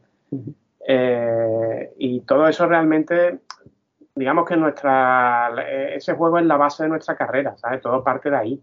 Todo, todo, luego ya todos los proyectos que surgen de ahí son de gente que conocimos en esa época y a través de ese proyecto. Claro, surge, por ejemplo, el, el PC Fútbol de, Game Boy, ¿no? que fue un proyecto no, muy lejano, se fue a, los pocos años. No, no fue ni a los pocos años, fue, eso fue en el 2000 también. Ah, es verdad, fue en el mismo 2000, exactamente. Sí, sí, sí, Poco, porque es que este es el proyecto realmente, la primera edición es la, esa de Máquina que el 99, la última edición la terminamos a principios del 2000, en la primavera del 2000, y a partir de ahí ya inmediatamente empezamos ya nuevos proyectos y nuevas historias con, esta gente que conocemos a través de estratos también. Y ya un poco, por eso también nos olvidamos un poco de esto, porque ya no, nos ilusionaba más esos nuevos proyectos que iban surgiendo, como era, por ejemplo, este que surgió también con Dynamite, hacer la versión de, Game Boy, de, de, Game Boy Color del PC Fútbol, o este proyecto del portal de videojuegos, porque eh, esa época del año 2000, eh, lo de Internet, la fiebre por Internet era una locura. Ahí era donde estaba el, dinero y nosotros veíamos que los videojuegos que, se, que había por Internet eran súper básicos y que ahí había muchas oportunidades muy potentes. Ahí surgió el portal este de videojuegos y ahí veíamos que, digamos que este proyecto que habíamos estado tanto tiempo y tal, lo, lo dimos ya por amortizado, nos dimos por contentados con el hecho de ver lo que estaba publicado en el corte inglés y eso. Y no nos importaba ya tanto lo económico, ya está, con lo económico nos importaba más los proyectos nuevos que Claro, porque es verdad. Era una época muy, muy locas realmente. Porque empezaron, empezaron a, haber oportunidades también eh, para equipos indie. Es decir, eh, toda la evolución de los videojuegos eh, iba hacia la necesidad de equipos grandes porque se requería todo eso, ¿no? 3D, juegos ya más de un desarrollo complejo, y todo iba difícil para, el, para los, en fin, los dos amigos que se reúnen y querían hacer un videojuego. Sin embargo, en el 2000 empiezan los juegos de móviles, empiezan los juegos eh, por internet. Los, juegos de móviles un poco más tarde. Sí, sí, bueno, bueno, pero 2001, 2002, 2002, 2003, claro, los primeros juegos de, móviles con gráficos, sí, eso, puede ser eso, 2002 o 2003, ¿no? Mm. Sí, pero bueno, que es, una sucesión, ¿no? De, claro, pero es verdad que hay una época interesante porque vuelven a salir oportunidades de, para gente que, que, que, solo puede hacer por ellos mismos juegos pequeños, porque ya al finales de los 90 y por ahí, si querías meterte en hacer juegos comerciales de la época de los equipos de la época, PC, consola o lo que sea, pues tenías que mm, pasar a formar parte de un equipo grande. Y eso ya es, es otro mundo. Es que no es lo mismo desarrollar siendo un asalariado de un proyecto que no es tu proyecto, que tú eres ahí un engranaje que te mandan a hacer no sé qué historia y es difícil estar implicado en el proyecto como cuando tú quieres hacer tu videojuego con tus ideas, con tus cosas, que es lo que nosotros siempre nos ha motivado, ¿sabes? Entonces nosotros siempre, más que formar parte de un equipo grande haciendo algo que no es lo que nosotros queremos hacer, siempre hemos intentado la manera de dónde podemos hacer los juegos que nosotros no pero curiosamente podemos hacer. curiosamente la tecnología y la evolución digamos del mercado y, ¿no? y los nuevos eh, plataformas facilitó eso, que nosotros por nuestra cuenta pudiésemos hacer juegos desde, esos años hasta ahora, ¿no? Porque rápidamente nos metimos en los juegos de móviles, donde sí efectivamente eh, un equipo de tres o cuatro personas pueden hacer un juego. Sí, pero la primera etapa de los juegos de móviles eh, estaba cerrada a los equipos indie porque ahí eh, los videojuegos, o sea, quien ofrecía los videojuegos eran los proveedores de contenido de los portales de Internet tipo Vodafone Live, Emotion y mm. todo esto que había en esa época. Mm. Y ahí esa gente no atendían a equipos indie. O sea, realmente la revolución ya de los equipos indie fue con el iPhone, con la App Store y eso.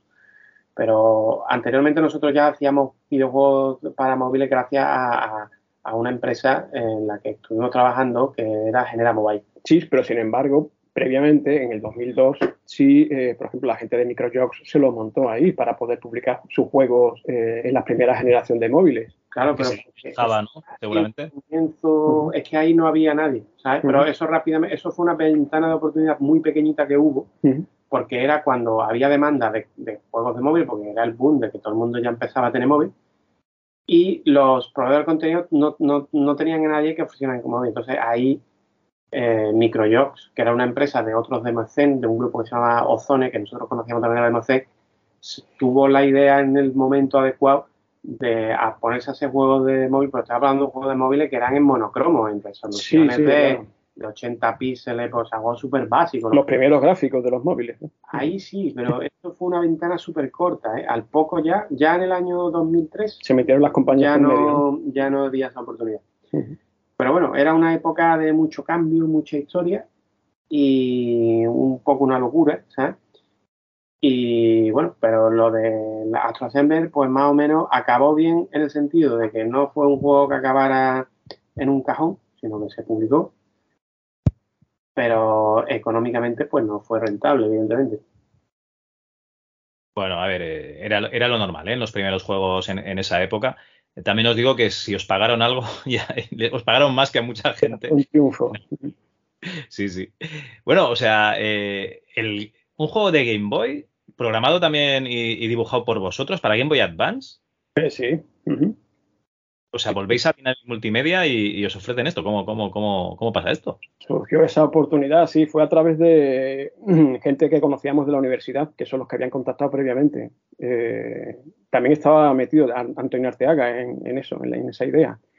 Que era, claro, como la Game Boy pegaba fuerte ¿no? en aquellos años, pues se trataba de proponerles a Dynamic eh, la versión de PC Fútbol, que era un triunfo en, esos momentos de, Game Boy. Y entonces, bueno, pues nada, lo vimos bien porque eh, Game Boy también es una plataforma que, digamos que mm, se programa de una forma parecida a lo que conocía mi hermano, que era Z80. Y bueno, hacer gráficos en eso, pues para mí era sencillísimo, ¿no? Es decir, que si, esa idea eh, hubiese, hubiese salido adelante, pues para nosotros hubiera sido genial. ¿no? Claro, es que nosotros cuando termina nuestro assembler eh, buscamos la manera de buscar salidas comerciales a juegos que, podamos, que pudiéramos hacer entre mi hermano y yo y sin pegarnos un montón de años como estuvimos con el Astro Assembler para hacerlo. Entonces, eh, la Game Boy, que era una, una, la Game Boy Color primero, era una, una, consola que estaba pegando muy fuerte también en esa época. Y ahí veíamos que en Game Boy eh, pues salían juegos que eran juegos realmente sencillitos de hacer y, y, que tal. Pero claro, era el problema de que en Game Boy tampoco publicaba cualquiera, entonces tenías que pasar por eso. Entonces, esa oportunidad eh, surgió, pero al final no cuajó. No cuajó precisamente pues, por, pues porque eso, porque no, es, no, no, era un mercado abierto a todo el mundo, sino era un mercado cerrado de Nintendo con una serie de condiciones que ni siquiera Dynamic lo vio eso al final claro, ¿sabes? Oye, pero eh, ¿hay alguna versión por ahí que, podamos jugar en un emulador? Eh, ¿Los meros mortales? Sí, claro que la hay. Lo que pasa es que no sé si en los emuladores algunos dan problemas, no sé por qué, eh, pero sí, sí hay una versión. ¿eh? Bueno, la puedes ver eh, a través de vídeos, seguro lo puedes ver. Eso depende del emulador que uses. Sí, sí. Sí, hay algunos emuladores por ahí que tira bien. Si damos con uno exactamente donde puedas ver bien la demo del juego, el juego lo que hicimos fue una, una versión que tiene el, todo el menú, ¿no? De la versión, estaba basado en la versión de, de PC Fútbol de 2000 era PC Fútbol 2000, ¿no? En esa época. Eh, y bueno, el juego tiene también simulador, tiene un simulador basado, bastante basado, bastante inspirado en el, juego El Sensible Software, em, que centrado mucho en que, que fuera un juego fluido, ¿no? Fuese un juego con una experiencia de juego así de, como ese, como ese, como el Sensible Soccer, ¿no? Muy arcade, ¿no? Eh, sí, muy arcade, una vista cenital, en fin, que, ¿no? que fuese así gracioso en ese sentido. Y se hizo, se programó y se, yo hice los gráficos para eso. Para, pero no, no estaba. Sí, pero la, demo está inacabada porque. Está inacabada, no tiene la inteligencia artificial, no tiene muchas cosas. Ah, vale, vale, vale. O sea que es un paseo. La íbamos haciendo conforme el proyecto iba evolucionando a nivel también de las conversaciones que Dynamic tenían con Nintendo. Es que esto fue primero una primera toma de contacto con Dynamic, a ellos les pareció muy bien la idea, porque para ellos en ese momento su producto estrella era PC Fútbol y veían que ahí pues podía haber una manera de eh, sacarle más rendimiento. Eh, entonces, en principio a ellos la idea les pareció muy bien. Eh, luego estuvimos viendo pues que efectivamente nosotros íbamos a poder ser capaces de hacer el juego con la calidad que ellos querían también darle a su producto estrella. ¿no? Eh, ahí fue cuando, se fue haciendo la, la, demo esta. Pero claro, llegó el momento ya cuando, eh, digamos que Dynamic eh, tiene las conversaciones con Nintendo sobre las condiciones para poder publicar un juego en Game Boy, que ellos nunca habían publicado nada para Game Boy, y fue lo que a ellos le echó para atrás. O sea, a partir de ahí ya todo el desarrollo se cortó, ¿no? Entonces, pues es, un desarrollo que está inacabado. Eso sí es un producto que se quedó en un cajón, pero por lo menos eso tuvimos nada más que un mes, un mes y pico con, él, nada más, porque ya te digo, en esa época, pues primero que eso era, era un proyecto pequeñito realmente para lo que nosotros veníamos de estar haciendo y, y no, no fue como, por ejemplo, si el Astro Assembly se hubiera quedado en un cajón, que eso hubiera sido un trabajo de años ahí perdido. Eso, fue, eso tampoco fue tan doloroso por eso. Y ya te digo, porque en esa época fue acabar eso y ya estábamos metidos en otro en otra historia, ¿sabes? En la de la, en la del portal de juego, ¿sabes? Entonces era una época en la que había oportunidades, pero eran había más oportunidades realmente fuera de lo que es el mercado clásico de desarrollo AAA, digamos. claro, ahí la oportunidad era colocarte en Piro en, o en Dinámico, lo que sea.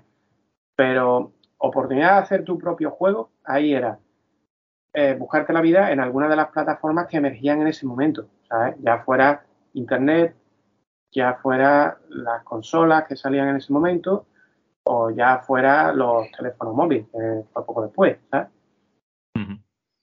Vale. Eh, tengo aquí la página de, Mac marcoantoniodelcampo.com.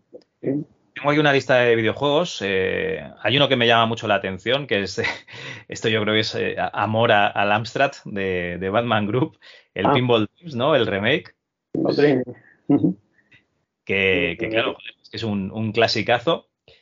Pero luego veo los, juegos que tenéis de Yoico. ¿Se, dice Yoico o Joico?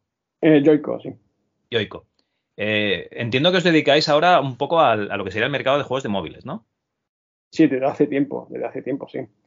Eh, ahí en ese portfolio hay algunos de los que de los que hemos desarrollado, claro. Creo que desde que comenzamos en móviles así para, digamos, para tiendas eh, como la App Store de, ¿no? de, de Apple o, o Google, Google Play, pues hace ya, ¿cuánto hace? Eso fue, a ver, nosotros que estuvimos desde el año 2004 al 2010 aproximadamente, trabajando en esta empresa de móviles, Genera Mobile, eh, pero sí que es verdad que nuestro trabajo ahí, porque eso era una empresa de contenidos de móviles, pero el área de juego eh, la tenían delegada en nosotros básicamente, ¿sabes? Entonces estábamos muy bien porque ahí hacíamos los juegos que queríamos también, ¿sabes? No, o sea, encontramos una manera de hacer lo que nos gustaba, que era los juegos que nosotros queríamos, eh, y, buscar, y con salida comercial de, en los móviles, que eso era muy complicado en esa primera etapa de los móviles, del, del 2004 al 2010, que sale... recuerdo que, había revistas, ¿no? Que bájate el politono, ¿no? Enviando tal, y bájate el juego tal, enviando tal mensaje, y funcionaba un poquito así hasta que empezaron las stores. Claro, claro, las stores fue la revolución para que ya los indies se metieran a hacer cosas móviles, pero antes de eso era muy complicado. Nosotros tuvimos la suerte de estar con esta empresa y poder hacer, tener bastante independencia. Así que es verdad que ellos eh, no, mm, había, o sea, había títulos que eran más o menos mm, libres y yo había otros que eran más ya, digamos, por imposición de ellos, por ejemplo, eh, porque ellos tenían, Genera Mobile tenía la licencia de la LFP, entonces pues eso lo quería explotar, entonces ahí hicimos muchos juegos de, fútbol, manager de fútbol, alcalde de fútbol, de ahí, ya tenéis, experiencia, ¿no? Con el, la demo del PC Fútbol de, de Claro, teníamos experiencia y al final pues pues ahí sí hicimos juegos por de de fútbol por un tubo, tío, pero en cuanto empezaron las gestores, nosotros ya vimos que ahí había una oportunidad nueva, entonces dejamos esta empresa y fue cuando fundamos Joico junto con Tony Galvez y, y empezamos a hacer estos primeros juegos, ¿sabes? Eh, con un estilo más como a nosotros nos gusta, ¿no? De juegos así con estilo retro, de gráficos pixelados y eso. Claro, por ejemplo, creo que el primero en ese estilo era Draki, eh, Draki and, Twilight Castle, eh, que así, ¿no? Usando gráficos pixelados y, en fin, Claro, porque veíamos que ya en esa época ya se empezaba a poner de moda también los retros. Había cierto gusto, ¿no? Por, eso. Ya no, es lo, pasaba lo contrario, digamos, que cuando Astro Assembler. Cuando Astro Assembler. Sí, no causaba rechazo los retros, sino que al revés, que ahora tenían encanto, ¿no? Claro, sino que eso se volvió, digamos, que tuvo una nueva vida ahí, eh, ese estilo, ¿no? Claro, y todavía sigue. Todavía hay bastante mercado para el estilo juego de estilo retro. Entonces, pues ahí sí, eh, por ejemplo, ese juego, el Draki sí fue un juego completamente mm, idea nuestra que quisimos hacer. Eh, en fin, eso fue una cosa. Eh, recuerdo que en esa época publicábamos en todas las historias que, podíamos, las de BlackBerry, las de Nokia, las de Google, ¿sabes? Porque ahí sí que es verdad que, claro, eh, viene el otro problema. Cuando ya el mercado con las gestores se abre para todo el mundo, de repente hay mucha gente haciendo cosas y hay muchísima competencia, ¿sabes?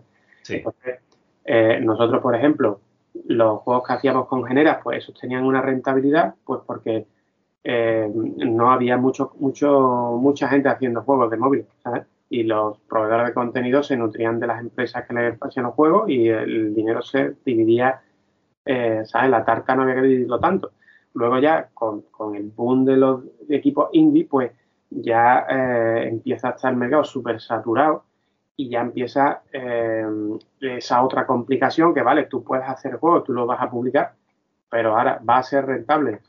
Entonces ahí eh, nosotros nuestra estrategia era, en lugar de solamente enfocarnos a lo mejor en la tienda de Apple y Google, que eran las dos principales, sino también intentar llegar a todas las, todas las tiendas posibles de la época, la de Nokia, BlackBerry y otras que habían por esa época. Claro, pero cada vez estaba más difícil, ¿no? Cada vez vimos que eso, ¿no? Que era más complicado sacarle rentabilidad a los juegos. Y entonces fue cuando eh, ya nos propusimos otro, otro proyecto más, eh, más comercial, digamos, entre comillas. En esa época hubo unos, unos, dos o tres años de rentabilidad. Sí, sí, sí, no. Durante un, tiempo, durante un tiempo le sacamos, sacamos partido a todo eso, ¿no? Esa oportunidad estaba ahí. Pero después ya vimos que eso eh, ya se estaba saturando y ya no, no, no, conseguíamos lo mismo. Y estamos en un juego más comercial más, y volver otra vez con Genera, que fue cuando hicimos King Craft, que es un juego de este tipo así como de como el Candy Crush, ¿no? De, sí, un más tres. Un más tres, claro. Ahí, ya pasa, claro, ya en cuanto madura un poco el mercado de móvil, eh, ocurre eso, ¿no? Que por un lado hay muchísimos equipos indie que están haciendo cosas con mucha ilusión, las publican, pero luego apenas ven dinero. En cambio, luego hay, digamos, empresas que están bien afincadas, que tienen ya buena relación con, los, con los propios, con las propias tiendas. Eh, y, bueno, y, a través de, eso, pues sí que, digamos, tienen una más garantía de rentabilizar los productos, pues porque consiguen que sus productos tengan más visibilidad en la tienda. Si hacen publicidad cruzada de sus productos, ¿no? Si alguno destaca un poco, pues ya eh, engancha a jugadores a otros eh, juegos de la misma compañía, por ejemplo, ¿no? Claro, tienen más, tienen más capacidad para invertir, pero también eh, pues consigue que, los, que le destaquen los juegos, las propias tiendas y esas cosas que o no son muy importantes. Claro, hay buenas relaciones, digamos, entre la tienda, entre eh, Apple y Google y ciertas compañías, ¿no? Que son grandes, que son importantes. Es decir, no es tanto un verdadero mercado libre en el sentido de que cualquiera ahí va, va, a poder triunfar, ¿no? O sea, puede pasar, puede pasar que un, equipo independiente y modesto eh, saque algo y triunfe, pero es rarísimo es rarísimo, ¿no? Normalmente va más, hay eh, bajo cuerda y hay más relaciones por medio, ¿no? Es una cosa un poco intervenida. A ver, realmente mm, a las propias tiendas les conviene que de vez en cuando eh, haya eh, juegos de equipos indie completamente... Para crear la ilusión, ¿no? De que, Entonces ellos, dentro de su política de visibilidad y sus algoritmos de visibilidad, pues meten todos esos elementos y hacen que, que siempre haya algunos juegos de gente indie que triunfe, pero es que la clave hoy en día de triunfar es la visibilidad. Si tú tienes un juego muy bueno y, y, no, y no se te encuentra de ninguna manera, no, no es imposible que triunfe, ¿no? Sí, si tu juego no lo ve la gente, no existe. bueno, entonces, eh, estáis alternando, digamos, vuestra propia empresa, que es Joico, con Genera Games. No, ya Genera Games lo hemos eh, digamos... Claro, volvimos con KingCraft, pero ya recientemente también ya no tenemos relación con vuelta con KingCraft fue en el año 2013 por ahí. Ya ese juego lleva ya bastantes años. O sea, es un juego que, sigue funcionando, o sea, nos siguen liquidando por ese juego, pero ya nosotros no estamos vinculados a Genera. Ya ahora mismo hacemos un poco lo que nos apetece realmente. Eh, por ejemplo, este proyecto del Pinball es posterior al, a este juego de King Cry. Es, es decir, lo mismo nos metemos en un proyecto con fin comercial que nos metemos en proyectos también que no tienen fines comerciales, ¿no? Ya digamos en, en, el que un poco hacemos lo que nos apetece y bueno, la verdad es que eso está de puta madre. Sí, el próximo proyecto, por ejemplo, tenemos claro que si que lo que queremos hacer es algo que nos, de verdad nos guste, es decir, no pensar en ninguna rentabilidad económica ni nada. Vale, vale. Pero bueno, eh, entiendo que, os ganáis las lentejas con Joico, porque si no, no podéis hacer estos, juegos, claro. No, sí, es que, a ver, el, el King Crab fue bastante bien, ¿sabes? Por lo menos al, para, para el nivel nuestro. Sí, todavía vivimos de las rentas, digamos, de ese juego. Vale, vale. Estáis eh, buscando el siguiente papetar, papetarlo. Igualmente estoy viendo, eh, Marco, tío, tú eres un tío, Mac, perdona, tú eres un tío que dibuja de, putísima madre. O sea, gente, meteros en su página web, marcoantoniodelcampo.com. Ahí tenéis ilustraciones y tal. También estoy viendo juegos de mesa, que, lo estoy flipando muy fuerte, ¿no? Que tienes aquí algunos en los que, has participado. O sea, que tú también, eh, este, este lado artístico te lo has llevado fuera de, los videojuegos. Eh, sí, sí, pero eso ya es una cosa ya mm, puramente mía. eh, sí, aparte de los videojuegos y bueno, hay muchas otras cosas ¿no? que me interesan. Y Publicidad, hace spam, hombre. ¿Cómo? Que hagas spam, que hagas publicidad, que no ah, no, simplemente eso, ¿no? Que también es un interés mío de los juegos de mesa, no solo los videojuegos. Yo no soy como esa gente que está tan centrada en algo, ¿no? Y parece que su ámbito de interés es únicamente una cosa. No, ya me gusta explorar muchas, muchas otras posibilidades. Eh, por eso tú ves en, esa, en esa web que hago un poco de todo, ¿no? Es decir, dibujo a lápiz, ilustración, eh, diseño gráfico, videojuegos y juegos de mesa. Digamos que serán todos los ámbitos que me, que me interesan, ¿no? Y en los juegos de mesa, pues sí, eh, me he metido yo ahí y he llegado a publicar también uno de ellos. un juego que se llama Reconquista. Son juegos así de, de ese género, ¿no? De, de conquistas, de batalla, de, guerra. La mayoría, ¿no? No todos, ¿no? Pero ese género me gusta y eh, sí, en ese mundo también me he metido, pero siempre también con la idea de que, claro, evidentemente aquí también es lo mismo, incluso más todavía. O sea, en juego de mesa todavía es más difícil que los videojuegos hacerte un hueco y vivir económicamente de, ¿no? de, los juegos. porque es más minoritario. Eh, sí, claro, exactamente. Pero claro, aquí eh, yo tengo claro que el triunfo es solamente publicar. De momento he publicado uno de ellos eh, y bueno, es cuestión de moverse, ¿no? Para, para, ver los otros. Me gustan los juegos de mesa también porque, claro, yo como soy grafista para videojuegos, pues siempre dependo, digamos, de un programador, ¿no? O de, de un equipo que haga el juego completo. O sea, con lo cual es muy difícil que, bueno, a veces se da el caso, ¿no? En que un juego ha sido pues mi idea desde principio a fin.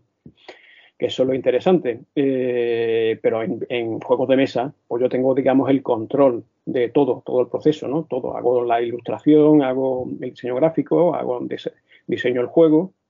Y todo eso, digamos, te hace como, como más autor, ¿no? De, de, eso, de, ese juego. Porque, claro, no lo mismo hacer gráficos para un juego que hacerlo todo en el juego. Y eso en parte es lo que me gusta. Bueno, pero también me gustan otras cosas. ¿eh? Aparte, me gusta ese, ese diseño tradicional orientado, orientado a, imprenta, el tema del material, ¿no? ese tipo de cosas también, también me gustan. Vale, vale bueno, que digamos que eras un aficionado a los juegos de mesa, supongo que en vuestra casa también jugaríais al Hero Quest, un juego de esto, y claro, pues. Y, tú, Rino, eh, aparte de, programación de videojuegos, ¿te ha tocado lidiar con, yo qué sé, páginas web y tal también o qué? No, bueno, yo tuve una primera etapa em, de programar programitas de gestión, pero esto era cuando era un chaval, porque mi padre, eh, que trabajaba en una oficina, pues empezó a interesar con, la informática, de hecho se compró el, PC, luego se compró un PC, y él empezaba a hacer sus programas, pero claro, en cuanto él vio que yo empezaba a programar cosas de, cierta complejidad, ¿no? En, Amiga y en, estas cosas, pues él empezaba a decirme a mí que si yo le podía hacer a él los programas de, gestión que él necesitaba para sus cosas de su trabajo.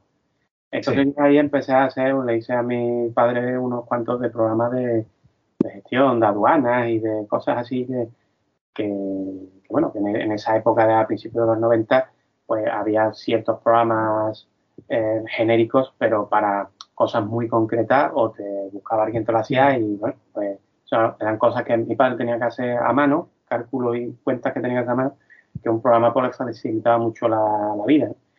Entonces, pues eso en plan anécdota, ¿no? Luego, ya eh, todo el tema de, de que es realmente donde yo empecé a programar. Y que, bueno, estuvo una época un poco desvinculada de Mozin, toda la época de, de esta de los años 2000, durante el desarrollo de la Assembly primero y luego a principios de, los 2000 y eso.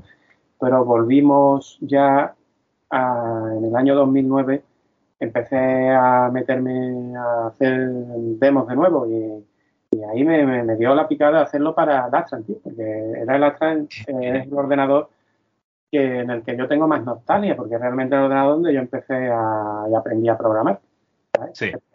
Vi que había un resurgimiento de la almacén en, en estos equipos retro, ya en esa época, y, y empezó a interesarme a volver otra vez. Entonces, pues ahí me puse a hacer una demo de Astra, que la sacamos en el 2011, la llamamos Batman Forever, pues volvimos a sacar el, tema este del, grupo de Batman Group que arrastrábamos de la época de la amiga. Y, nada, y bueno, y es una cosita que de vez en cuando hacemos cosas también para, para DMC, no, no hemos realmente abandonado nunca. De hecho, por ejemplo, este, este video, el videojuego este que has nombrado antes del Pinball Dream de Astran CPC, sí. es un videojuego, eh, pero realmente el, proyecto está hecho un poco con las motivaciones de, la Demo porque con la demo esta que, sacamos de Astran, pues la gente eh, solía decir que sí, que estaba muy bien, muy bonito, pero que Astran, un videojuego, no podía hacer cosas, cosas así, ¿no? Cosas así tan...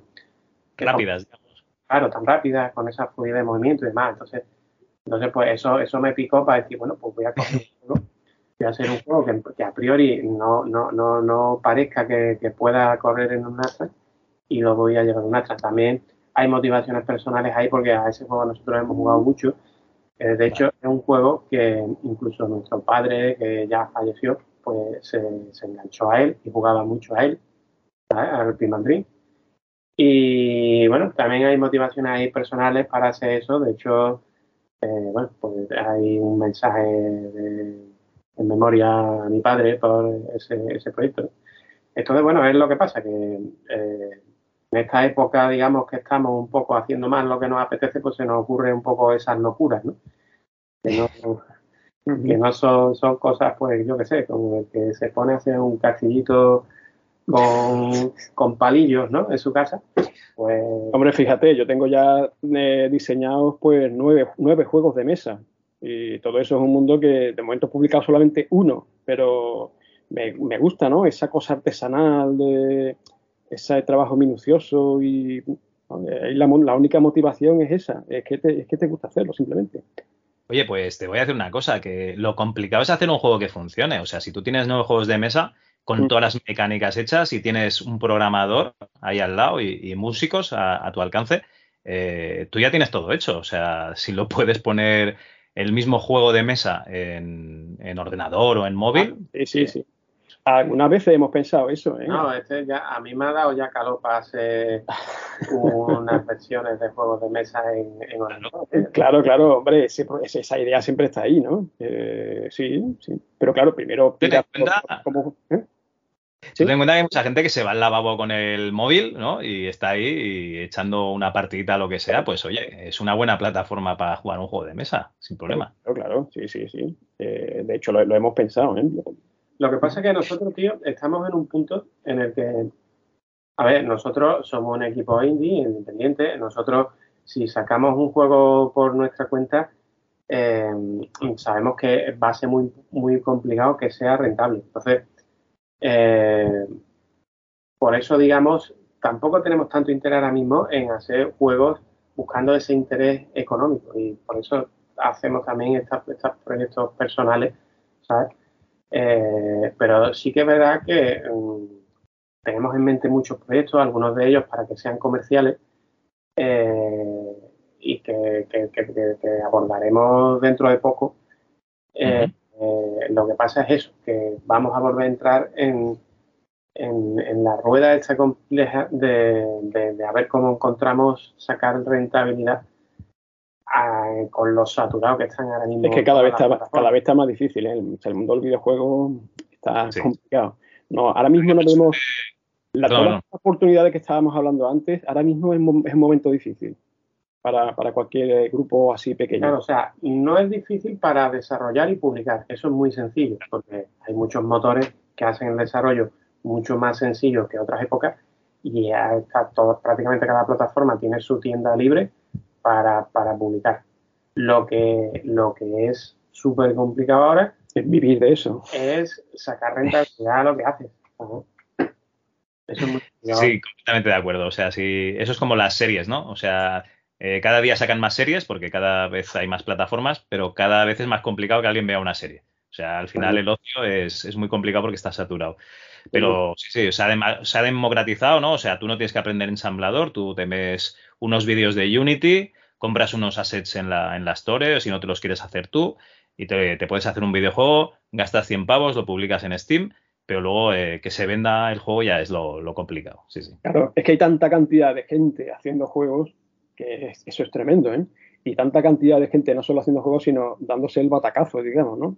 yendo con ilusión así y invirtiendo una cantidad increíble de tiempo y de esfuerzo creando un juego. Nosotros conocemos algunos casos de esto, ¿no? Bastante, bien tristes, eh, de gente que con toda la ilusión del mundo se ha puesto a, creer en un juego y eso, y después, pues, se, ha, dado, se ha dado de bruces ahí con la realidad, ¿no? Yo creo que ahora mismo ocurre un poco lo de siempre, ¿no? O sea, aquí hay unos grandes beneficiados que son eh, los dueños de las gestores porque ellos consiguen cantidad de contenido para sus tiendas que luego les ayudan a vender sus plataformas, o sus teléfonos o lo que sea, y ellos también sacan su... Sí, que se lleva su, 30% de cada cosa. Pero luego están los, los indies, eh, sobre todo los primerizos, que con toda ilusión, pues meten muchas horas para hacer sus juegos y se los corran un montón, que luego se llevan un palo muy gordo cuando ven, eh, en fin, la, la, la, la, cruda realidad de cómo está el mercado hoy en día.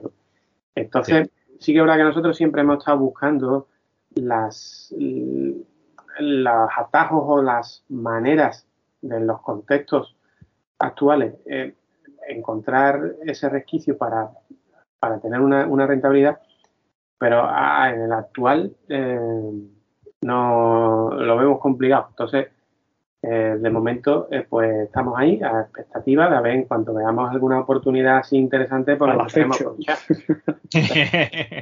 Yo ya os digo, yo creo que, eso sería retroalimentarse. O sea, un juego de mesa original para, ordenador, a lo mejor da la posibilidad de que luego se edite en, en físico, ¿no? En papel, en cartón. y, es una oportunidad. Pero bueno, oye, eh, que, ya vosotros estáis metidos en el tema, yo simplemente veo un poco de. Soy un observador desde fuera. nosotros, eh, nosotros ya estamos más por la labor de hacer lo que nos gusta, porque si hacemos lo que nos gusta y luego no sacamos rentabilidad, pues por lo menos hemos hecho lo que nos gusta, nos hemos divertido. Lo importante es tener una motivación, claro. Muy bien. Chicos, eh, vamos a ir acabando. Un par de, un par de juegos que os gustasen en la época. Pero ¿qué época? ¿De qué época? Es que hay muchas épocas, claro. Vamos a decir desde el 90 hasta el 2001 o desde el 80 hasta el 2001, más o menos. Va, venga. Wow, desde el 90 al 2001. Bueno, yo, si es desde el 90, eh, te podría decir algún juego de, de Amiga. Ah, mm. ah, quizá, pues no sé, te puede decir el Monkey Island. Hombre, maravilloso. Sí. ¿Tenéis ganas de, de la tercera entrega o no? No, yo, yo es que jugué al, al 1. Yo jugué al 1 en Amiga. Sí. Y, el, el 10 ya tenía 10 discos en Amiga, 11. Y ya tanto cambiar de disco me daba pereza. Y eso ya, ya ahí lo dejé. Pero el, el 1, eh, la verdad es que es uno, con los, uno de los juegos con los que yo mejor lo he pasado. Vale, no, no, la verdad es que es maravilloso. Yo de vez en cuando me lo, me lo rejuego porque es, es una pasada. Hombre, sí, es un clásico. Yo si te mm, fuese a, elegir uno solo de, la época que has dicho, pues también, pues posiblemente también sería ese, ¿no? Ah, pero dime otro. Eh, otro juego, hombre, es que hay tanto, es que tanto, yo que sé, juegos eh, que te digo yo, en Amiga, pues desde la saga de Shadow of the Beast, eh, pues no sé, es que claro, me pillas ahora un bueno, yo te podría decir también el Pinball Dream. El Pinball Dream también es un juego que aquí, aquí eh, en nuestra casa, o sea, en la casa de nuestra familia cuando estaban nuestros padres y todo, todos los hermanos y eso, prácticamente nos enganchamos todos, ¿eh? También nuestras hermanas que no solían jugar también se engancharon, ya te digo, mi padre se enganchó. Ese es otro juego también que también nos ha dado bastante horas de diversión. Bueno, y algunos de recreativa también, ¿no? Algunos de recreativa, no sé, la, eh, de los que nos estaban inspirando en ese momento para hacer Astro Assembly, estaba, por ejemplo, los Aerofactor, eh, Oh, qué buenos. El Raiden 2, por ejemplo, ese juego me causaba a mí mucho bastante impacto, ¿eh? cómo estaba desarrollado todas las explosiones y todo, cómo estaban cuidados todos los gráficos. Nosotros, eh, tío, es que a los, a los juegos estos 3D eh, le cogemos un poco de tirria, que yo a raíz de lo que pasamos con el eh, le cogemos un poco de tirria. No es, no es un género que, digamos, no nos tire mucho. Bueno, pero al final era el acabado, porque realmente el espíritu del Astro Assembler era, era lo que decís, un Raiden. O sea, el Raiden 4 tiene unos gráficos eh, clásicos, pero top. O sea, eh, yo, es que mejores gráficos, bueno, sí, están los Metal Slug y tal, pero en, juegos de naves es que el Raiden es, una pasada. El Raiden 1 no, pero a partir del 2 y tal. Y el Aerofighters 2 es un clasicazo y es precioso. Sí, sí, sí. Eh, y luego ya la última pregunta es, eh, después de haber pasado esta tortura, ¿a quién, mm, a qué desarrollador de la época os gustaría que, hiciésemos sufrir aquí en el MS2 Club? Para una próxima entrevista, pues una leyenda, por ejemplo, del mundo de las aventuras, Andrés Samudio. Andrés Samudio. Eh, me lo pone difícil porque le envié un mensaje por, Facebook y no me ha contestado, pero ah. bueno, venga, a ver si, a ver si lo conseguimos. Y, a desarrolladores ingleses, eh, Rino, ¿quieres que intente contactar con alguien? Bueno, si, si consigues eh, contactar a desarrolladores de, del Pinball pero a los desarrolladores, a, los, a los programadores, a los chavales que lo hicieron, porque ese juego se desarrolló con gente de la Dimocin cuando eran todavía chavales.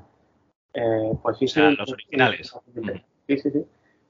Eh, pues claro, luego ya por medio están los de los de Ipsum, que luego fueron eh, 21 Century Entertainment y toda esta gente que son los distribuidores. Pero a mí me interesa más la, la, parte de los, de los desarrolladores, ¿no? Las historias que cuentan los desarrolladores. Hombre, y para una entrevista en inglés, ¿no? A pesar de toda la dificultad que eso entraña, pero por ejemplo, para mí una, una figura mítica de la vieja época de los 8 bits era Steve Turner, el creador de, bueno, de Avalon, Dragon Ball y Rama que son juegos para mí bastante míticos. Pero entiendo que es complicado, ¿no? O sea, una entrevista así en inglés en directo es complicado.